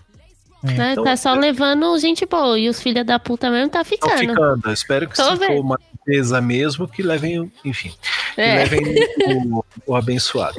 Mas é, é isso. Então, assim, se você quer fazer uma. Eu tenho, por exemplo, uma irmã de um banda esotérica que toda sexta-feira ela faz uma live fazendo uma oração, o Congá iluminado. Acabou, cara. É isso. Ela, ela liga a câmera, ela foca o congá e ela lê uma oração. Mesma forma que você fez na, na questão da quarentena, há um tempo atrás, fazendo a questão da vela. É isso, é isso. Você quer fazer alguma coisa? Faça isso, não precisa se mostrar. Não precisa passar essa vergonha. Entendeu? Tudo bem que todo mundo acha lindo, emocionante. Nossa, ele está incorporado, ele está falando comigo, nossa. Mas é demais, né, cara? Mano, é o dia, demais. o dia que eu de que- incorporar, com, incorporar online, eu acho que o rompimato me dá um pedala, cara, que eu nunca mais vou encontrar o caminho de você casa. não vai incorporar. É, que na realidade, né, Douglas, a gente sabe que a gente não vai incorporar, né? É. A questão é que o inconsciente, muitas vezes, ou a necessidade de querer aparecer, nos leva para caminhos inimagináveis. Mas, As pessoas esquecem que a Umbanda é isso, né? As pessoas vêm, por, às vezes, por uma, uma, uma oração só, gente, que a gente faz. Às vezes, meu pai, as pessoas ligavam pra ele de madrugada. Pro meu pai fazer oração pelo telefone. Só fazer uma oração. Eles só queriam rezar com alguém. E numa situação que a gente tá vivendo, de pandemia, fazer uma, uma oração em conjunto, né? Ou cantar em conjunto, já é algo que ajuda as pessoas, não precisa incorporar. Ninguém tá afim de ver o seu Exu tomando um drink. Um drink. Um É. drink. Então, sabe o que eu, se eu acho interessante? É eu porque é Exu dur- é gourmet, né? Um Odete, É, eu né? acho- Um Odete on rocks. o Net on Rocks. Agora, eu acho interessante a gente, dentro dessa questão de repensar um banda, a gente pode repensar muita coisa. A simplicidade que está faltando, Sim. a humildade que está faltando, sabe? Sem essa, eh, essa questão de tantas e tantas coisas, tantos e tantos rituais, tantas e tantas necessidades, 4.627 guias, 627 panos de cabeça, ah, e a entidade precisa disso, daquilo, daquilo, daquilo. Eu conheço terreiro que a pessoa entra com uma caixinha de ferramenta, de tanta coisa que a entidade usa durante a gira. Então, entendeu? É, Ninguém tá uma- vendo você fazendo número 2, Gatti. Aqui é só áudio, cara. Number two. Então, assim, pra Mas é porque eu sou obrigada, tá? Não porque eu quero, Não, ou porque meus guias pedem, tá? Não, mas para quê? É, é, analise uma coisa, você vai levar. Aí você vê, uma pessoa vê também vai querer. Então tem essa questão de disputa, não vejo a necessidade É. disso. Então é muito perigoso, é muito perigoso. A vaidade ainda vai acabar com a Umbanda, ela vai virar outra coisa, vão mudar de nome. Aí isso aí vai se tornar Zumbanda e o resto a gente tem que transformar de novo. Eu acho justo, a gente podia já começar, hein? Sem contar pra ninguém. Sem necessidade de espalhar muito. É, é mais ou menos isso, né, meu povo? É isso aí. E-mail enorme. 50 horas de. De debates, É, mano, e- você sabe como que você faz pra mandar um e-mail igual esse? Sabe? Sabe? Não. como? Contato arroba perdido.co. Só mandar seu e-mailzinho lá, eu prometo que eu não vou ignorar. Se eu pulei é porque não tava de acordo com a pauta, ou a gente já respondeu de outra forma, tá? Mas não é porque eu sou ignorante, não. Eu só sou um pouquinho deselegante. Ah, seu produto.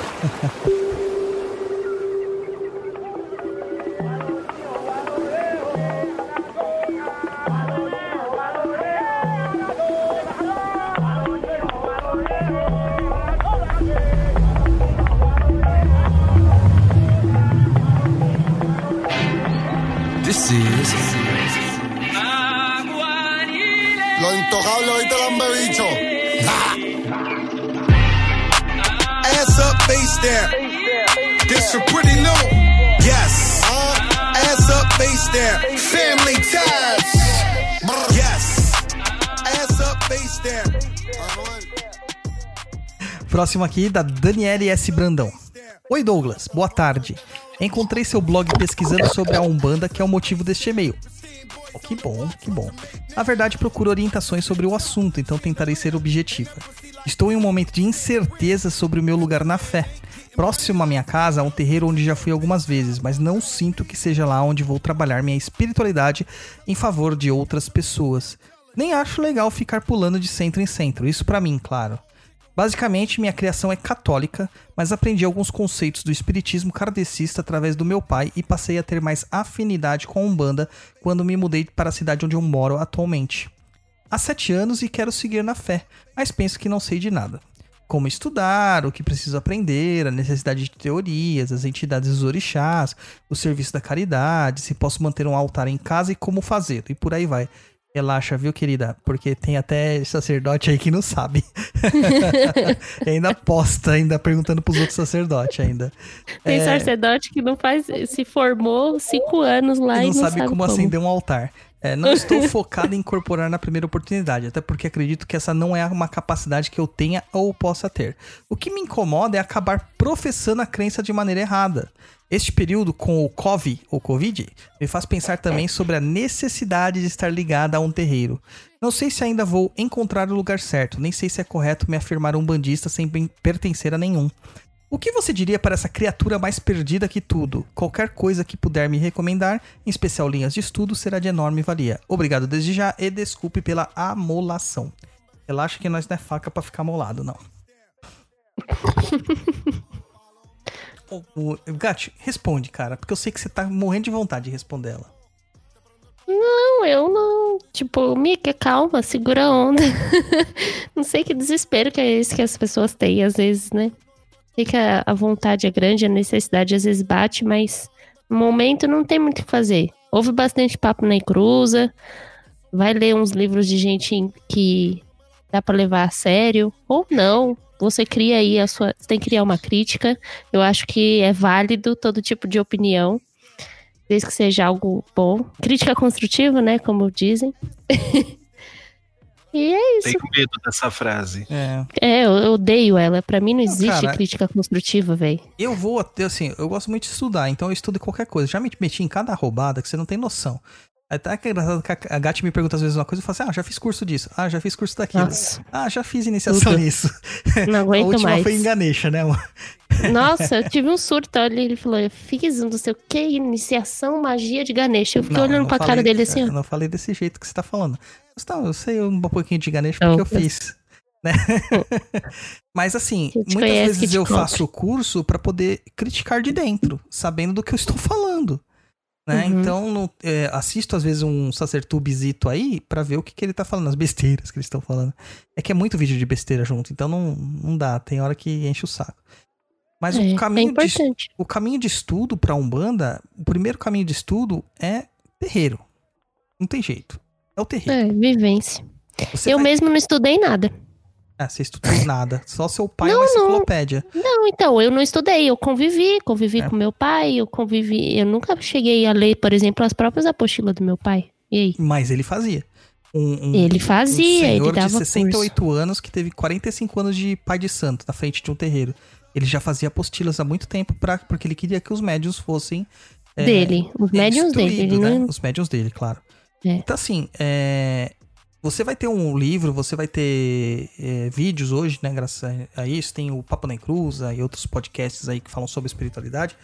Só que é uma questão assim: nada disso vai suplantar ou superar a vivência, o terreiro. Tá? Como que você acha que nasceram os livros do Mata? No terreiro. Leal de Souza, experiência de terreiro. Lourenço Braga, experiência de terreiro. Entendeu? O Encantaria Brasileira, muitas experiências de terreiro. Sabe? É, e assim vai. Sabe? Até do próprio Rubens Saraceni. Ele teve as suas experiências de terreiro, senão ele não tinha escrito as coisas lá simplesmente sem testar. Né? Posso ter totalmente discordância dele, mas ele tem as ideias dele. Então você tem essas questões que você vai aprender no terreiro. E nessa época de Covid, não tem terreiro aberto. Então você vai ter que segurar a onda. Não tem jeito. Então você não se sinta perdida. Tá? Não É. se sinta perdida. As coisas vão se encaixando. Não é o momento ainda. Mas não deixe de procurar o terreiro. Eu acho engraçado que, assim como ela, é, outras pessoas elas estão sentindo a necessidade um pouco antes do Covid. E agora, no Covid, eu tenho escutado muitas pessoas falarem que estão sentindo a necessidade de procurar um banda. É, o que vocês teriam para dizer sobre isso?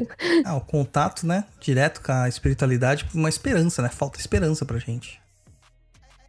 Eu acho que nesse caso é, tem a questão da ansiedade daquilo que a gente está vivendo e procurar uma resposta para o que a gente está vivendo. E a gente tem que falar para para Daniela é o seguinte: Daniela, saia do senso comum.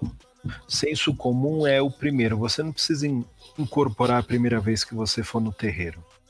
Né? Ela não está focada em incorporar na primeira oportunidade. Isso pode nem acontecer na sua vida.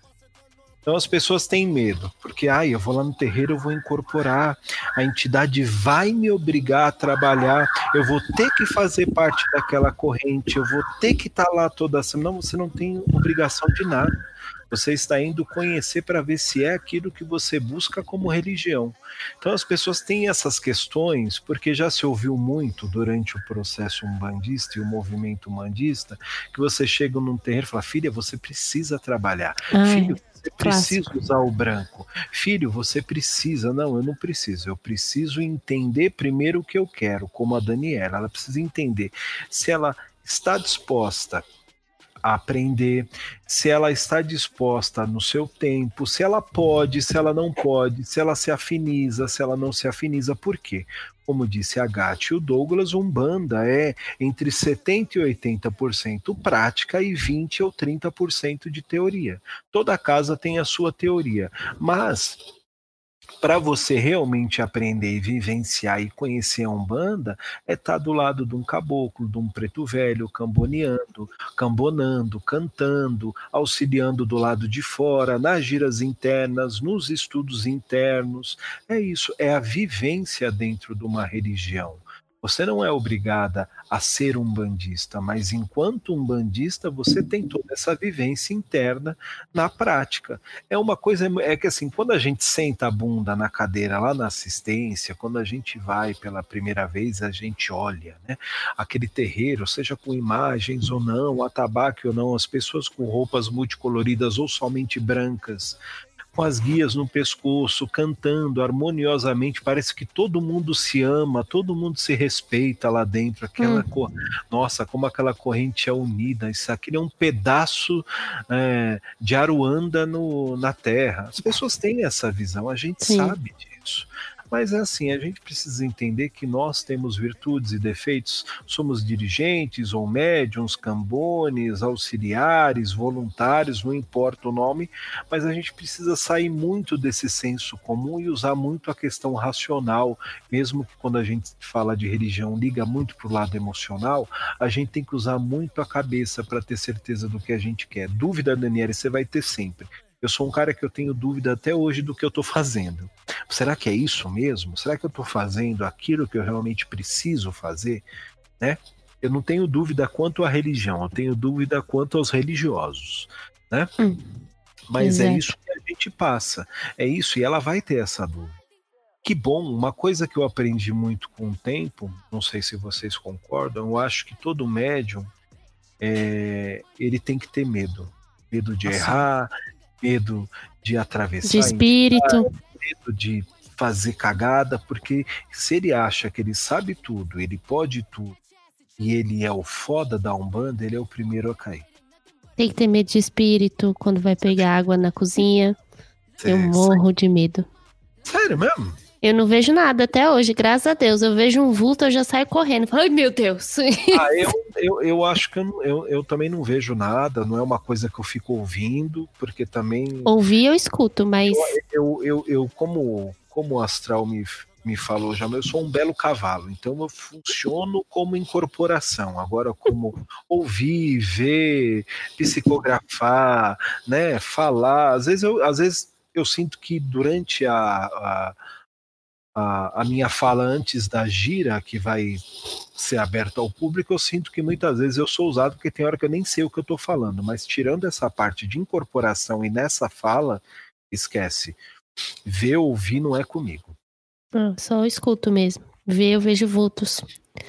E só tenho coisas através de sonhos também. Ai, As brisas. É. Eu, eu ouço. I hear that people all the time. Tô fora, me deixa em paz. Já falou, ó, me deixa em paz, hein? deixa eu viver minha vida aqui. Mas eu sou mal Douglas. educado, cara. Eu sou mal educado. Eu É. viro assim, mano, vai, puta que pariu, deixa eu em paz. É, eu falo até do obsessor que tentou me chantagear. Ela fala, mano, eu vou mijar em cima de você. Eu falo mesmo. Eu quase já saí na treta com o baiano Zé do Coco, cara. É assim. a Deus, hein? N- Não que é o emoção. meu. Mas Daniele é isso, né? Acho que ela já entendeu. É, não, É. não se preocupe, Acho- Daniele. é, acho que a nossa resposta vai deixar ela um pouquinho mais confusa, mas ela chega lá. Com É, no fim, tenha calma, como eu disse, tenha calma, veja de tudo, leia tudo, ouça tudo, vá atrás. Você precisa, está sentindo vontade, vai, cara, conheça. Só não não se desespere, porque é pior, que aí a gente troca os pés pela mão e, enfim. Vai, a próxima. Toma do, cuidado com a afobação. É, do, do Lucas Gomes. Vai, cadê a Gatinho. próxima? Calma, calma, calma. Eu tô boiando aqui. Não, tô mas você- rindo você é porque- filha de Ansan, amor. É porque eu tava na conversa do Instagram que você me mandou, eu tô rindo tanto. o Douglas tá com sombra. Ela me transformou numa divina. Numa divina. Pra quem não entendeu, Ai, é, é o jeito, minha língua presa de falar diva. Diva. É, sinto uma divina. Diva. Aí vamos lá. Lucas Gomes. Olá, meu nome é Lucas e estou ouvindo o episódio 72, A Fauna do, do Astral. Os habitantes do Umbral. Em certo ponto, o Douglas fala do processo de limpeza que fez no chão de Jorge e me surgiu uma dúvida. O piso de meu apartamento é de tacos. Como posso fazer tal limpeza energética sem lavar o chão com sal grosso para não estragar o piso com o tempo? Qual é intervalo de tempo ideal para fazer este, eh, este processo? Atenciosamente. Então, meu caro, é, passar cascolaque depois no piso é um saco, né? Lixar, raspar, depois passar, eu sei como que é. Mas o que, que você pode fazer? Não usa sal grosso. Você Tcharam. pode passar água? Pode. Usa uma erva forte. Usa uma erva mais agressiva. Espada de São Jorge, eucalipto, peregum, alho, cebola. Vai ficar um cheirinho de tempero na casa, vai ficar bom. Tabaco. Usa uma erva mais forte. Não precisa usar sal grosso. Não precisa lavar, passa o pano, não? Sim, deixa conservando, deixa lá bastante tempo concentrado. Aí tu pega o pano e passa. Na minha casa eu também não posso ficar jogando água por causa da ardose. Aquela merda, ela solta. Muita tinta. Ah, Cara, é, e a gente faz isso, a gente passa pano. E o que a gente trabalha muito é, se for fazer alguma outra coisa, é defumação e aquele negócio nas portas. Paranauê. Desde que eu vi aquele TikTok lá do, do, do seu suco concentrado, eu fico imaginando um banho de erva concentrada, uma bacia de erva com um óculos lendo livro, tá bom? Maldito meu TikTok. Meu Deus. É o intervalo de tempo, cara, é quando você sentir necessidade. Eu não faço limpeza assim, dessa forma como o pessoal fala que tem que fazer, não. Entendeu? Acho que só uma vez na vida eu presenciei uma limpeza energética na minha casa. É, é quando necessita, na verdade. É, defumações, orações, incensos e afins é legal fazer periodicamente, né? Uma vez, a, sei lá, no mínimo uma vez por mês, talvez seja legal. Mas essas lavagens mais fortes e tal, não, não precisa. O que você acha, Duduzito? Olha, ele pode fazer também passar com um perfume de alfazema, essência de alfazema Sim, também. sim. Aí ele pode fazer toda semana, aí não é tão agressivo. Mantém o equilíbrio da casa. Agora é interessante ele fazer, é, como a Gatti falou, uma primeira vez só para tirar o. A, a, que se ele está sentindo um ambiente pesado, fazer esse concentrado de ervas. Também pode usar uma ruda, uma coisa mais ligada a essa questão e depois ir mantendo qual fazer. Mas defumação é legal também, né? Não Sim. precisaria fazer esse processo de estragar o taco. É. É, Eu resumiria na, na defumação. Sim, uma Hum, defumação de desagregação é interessante. No final das contas, se não quiser fazer nada disso, só pega uma água lá, dá uma benzida nela e taca a água. Tá certo.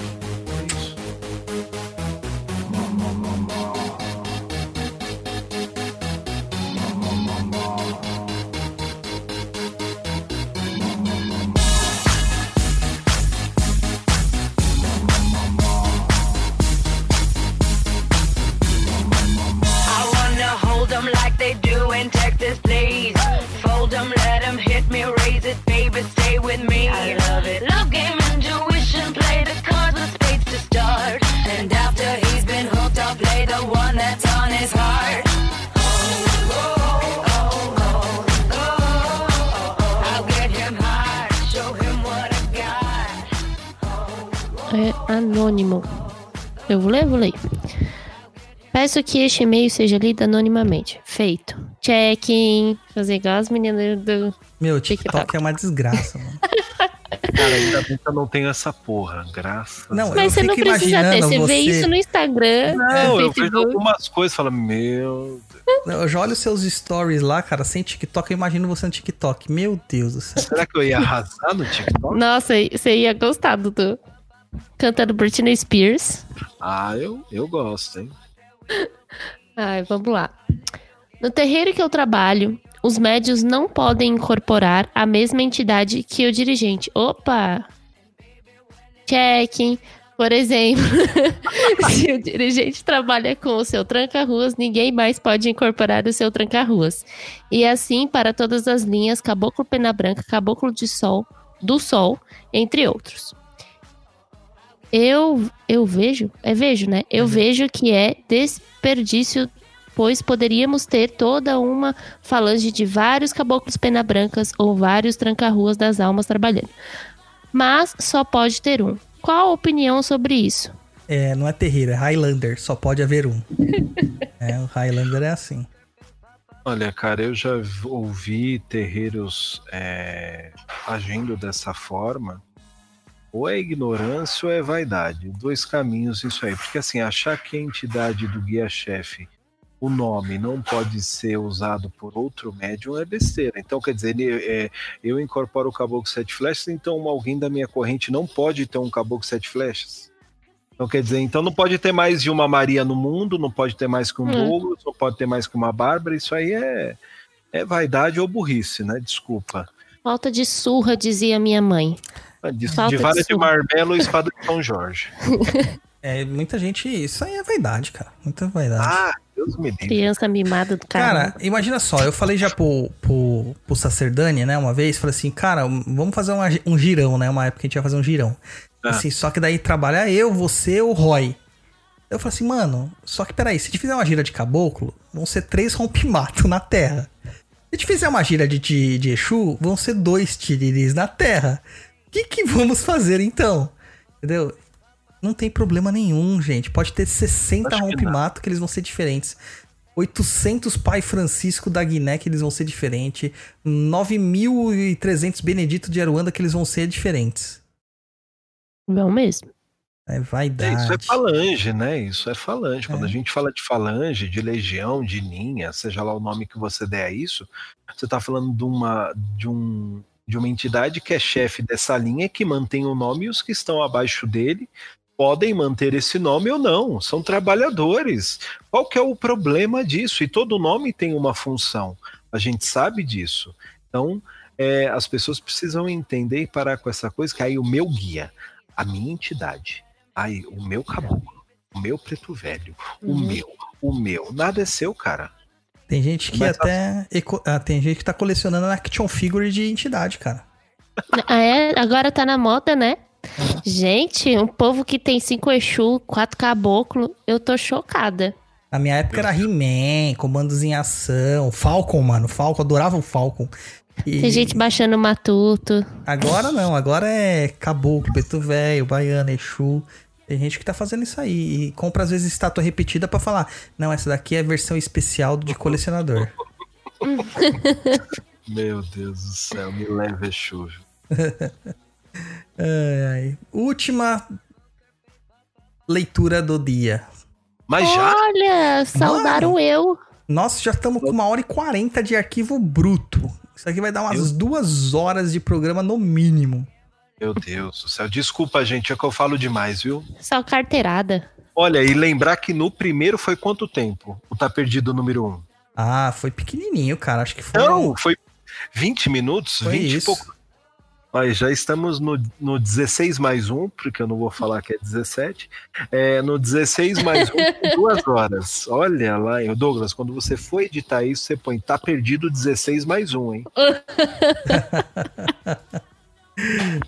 Ah, excelente. Não vamos dar força pra este número. É verdade. Excelente. Ai, quem vai ler? Quem vai ler esse? Pra você, tá? Citou você, tem que falar, tem que ser Ah. você. Então tá bom. É o Pedro Altino. Saudações, Douglas e Gatti. Oi! Olha, gente, ele lembrou de mim, tô chocada. Aê! Falou que é seu grande fã aqui, ó. Ah, Quê? Se liga, Aonde? mano. Eu sou Ah, peraí. macumbeiro e ciumento, hein? Ah, meu pai. É, enfim, meu nome é Pedro e sou um grande fã. O pai Dodô frequentemente recomenda um livro chamado Encantaria Brasileira, o qual li e gostei bastante. Sinto muita falta de. O quê? Rigor. Rigor? Rigor no conhecimento da espiritualidade. Me estresso frequentemente com as afirmações vazias e baseadas no que frequentemente parece delírio arbitrário. Não, arbitrário. Eu adoro a dislexia Isso. da Gatti. Ah, né, gente? Me desculpa. Hoje venho perguntar se existe algo parecido com este livro, mas direcionado para chakras. Tenho muita curiosidade de saber saber mais sobre e de uma fonte confiável. Muito obrigado.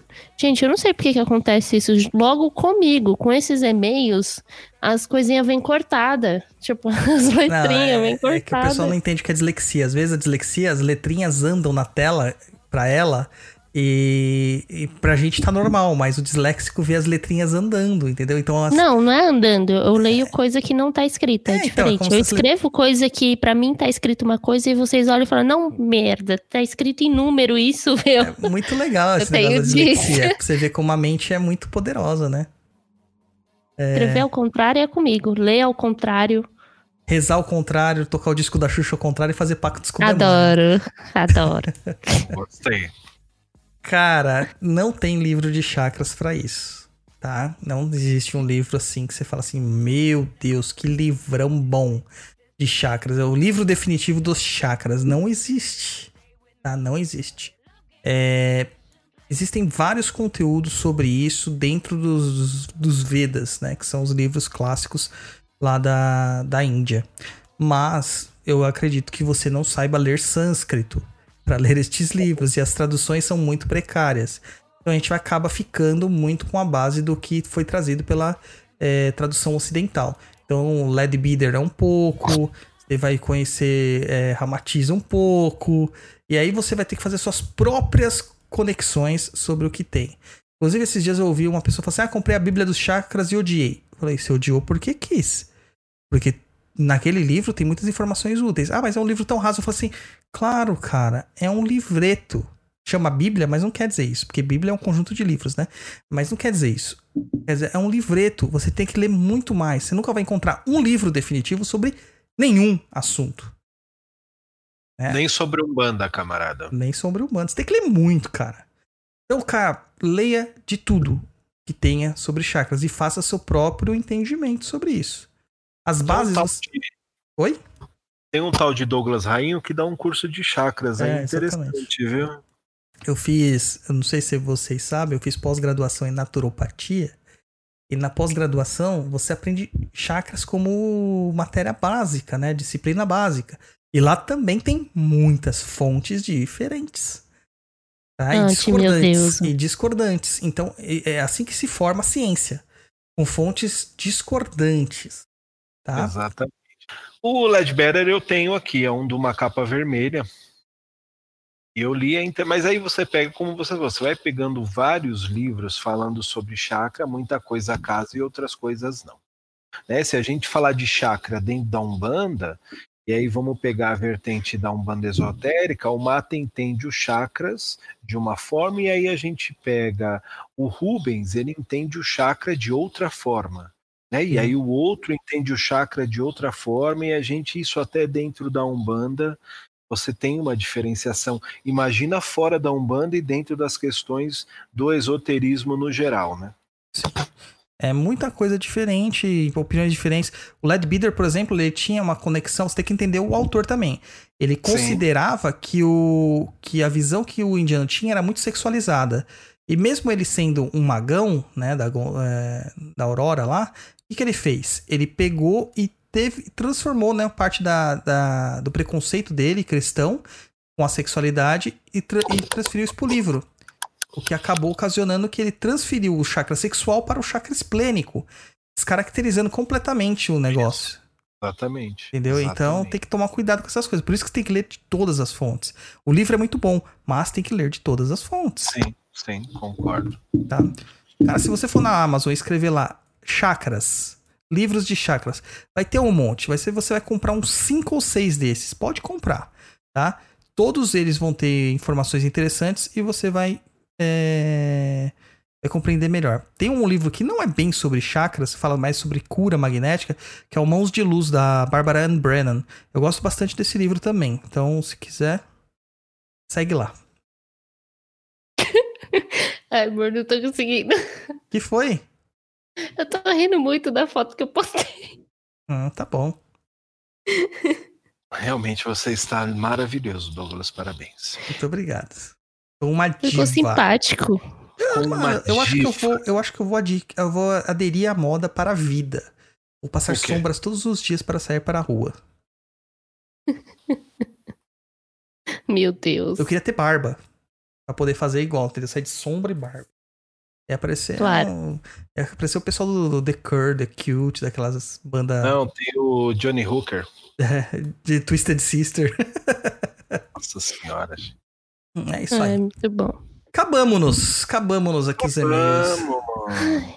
Dudu, muito, muito obrigado pela participação. Sua participação é sempre muito contributiva, adiciona muito aqui pra gente, tá? É, e fala aí, o que você quiser falar. Gente, obrigado pelo convite. Adoro falar mal de algumas pessoas e de algumas situações e também aprendo muito aqui nesses e-mails. A gente vê a quantidade de dúvidas que muitas vezes as pessoas têm.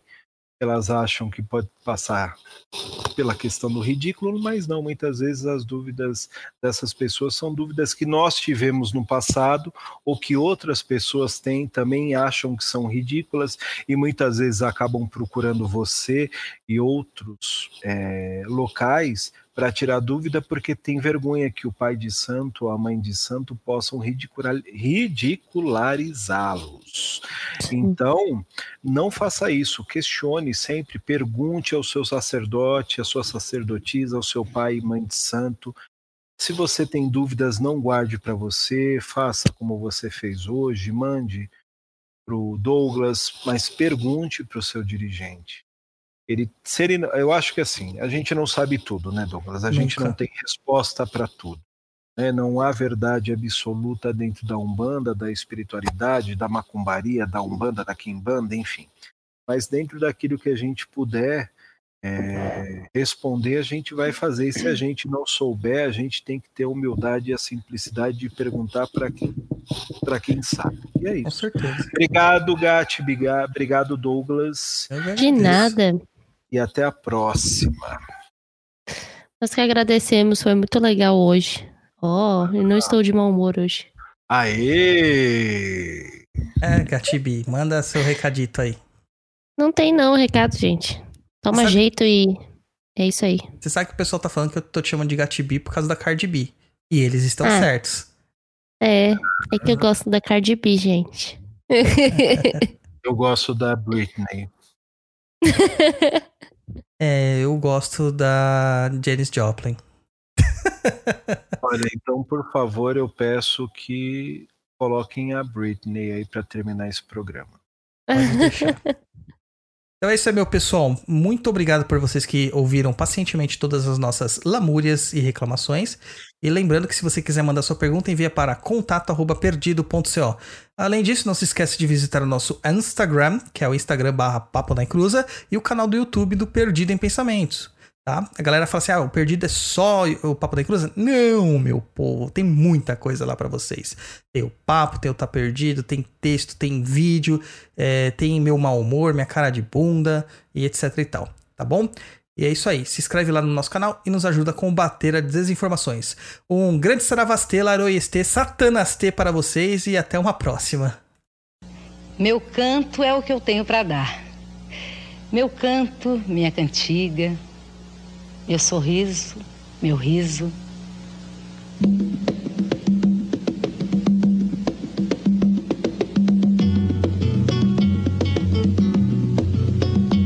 Ninguém ouviu um soluçar de dor no canto do Brasil. Um lamento triste sempre ecoou, desde que um índio guerreiro foi pro cativeiro e de lá cantou. Negro entoou um canto de revolta pelos ares do palmares, onde se refugiou. Fora a luta dos inconfidentes, pela quebra das correntes, nada adiantou. E de guerra em paz, de paz em guerra, todo povo dessa terra, quando pode cantar, canta de dor.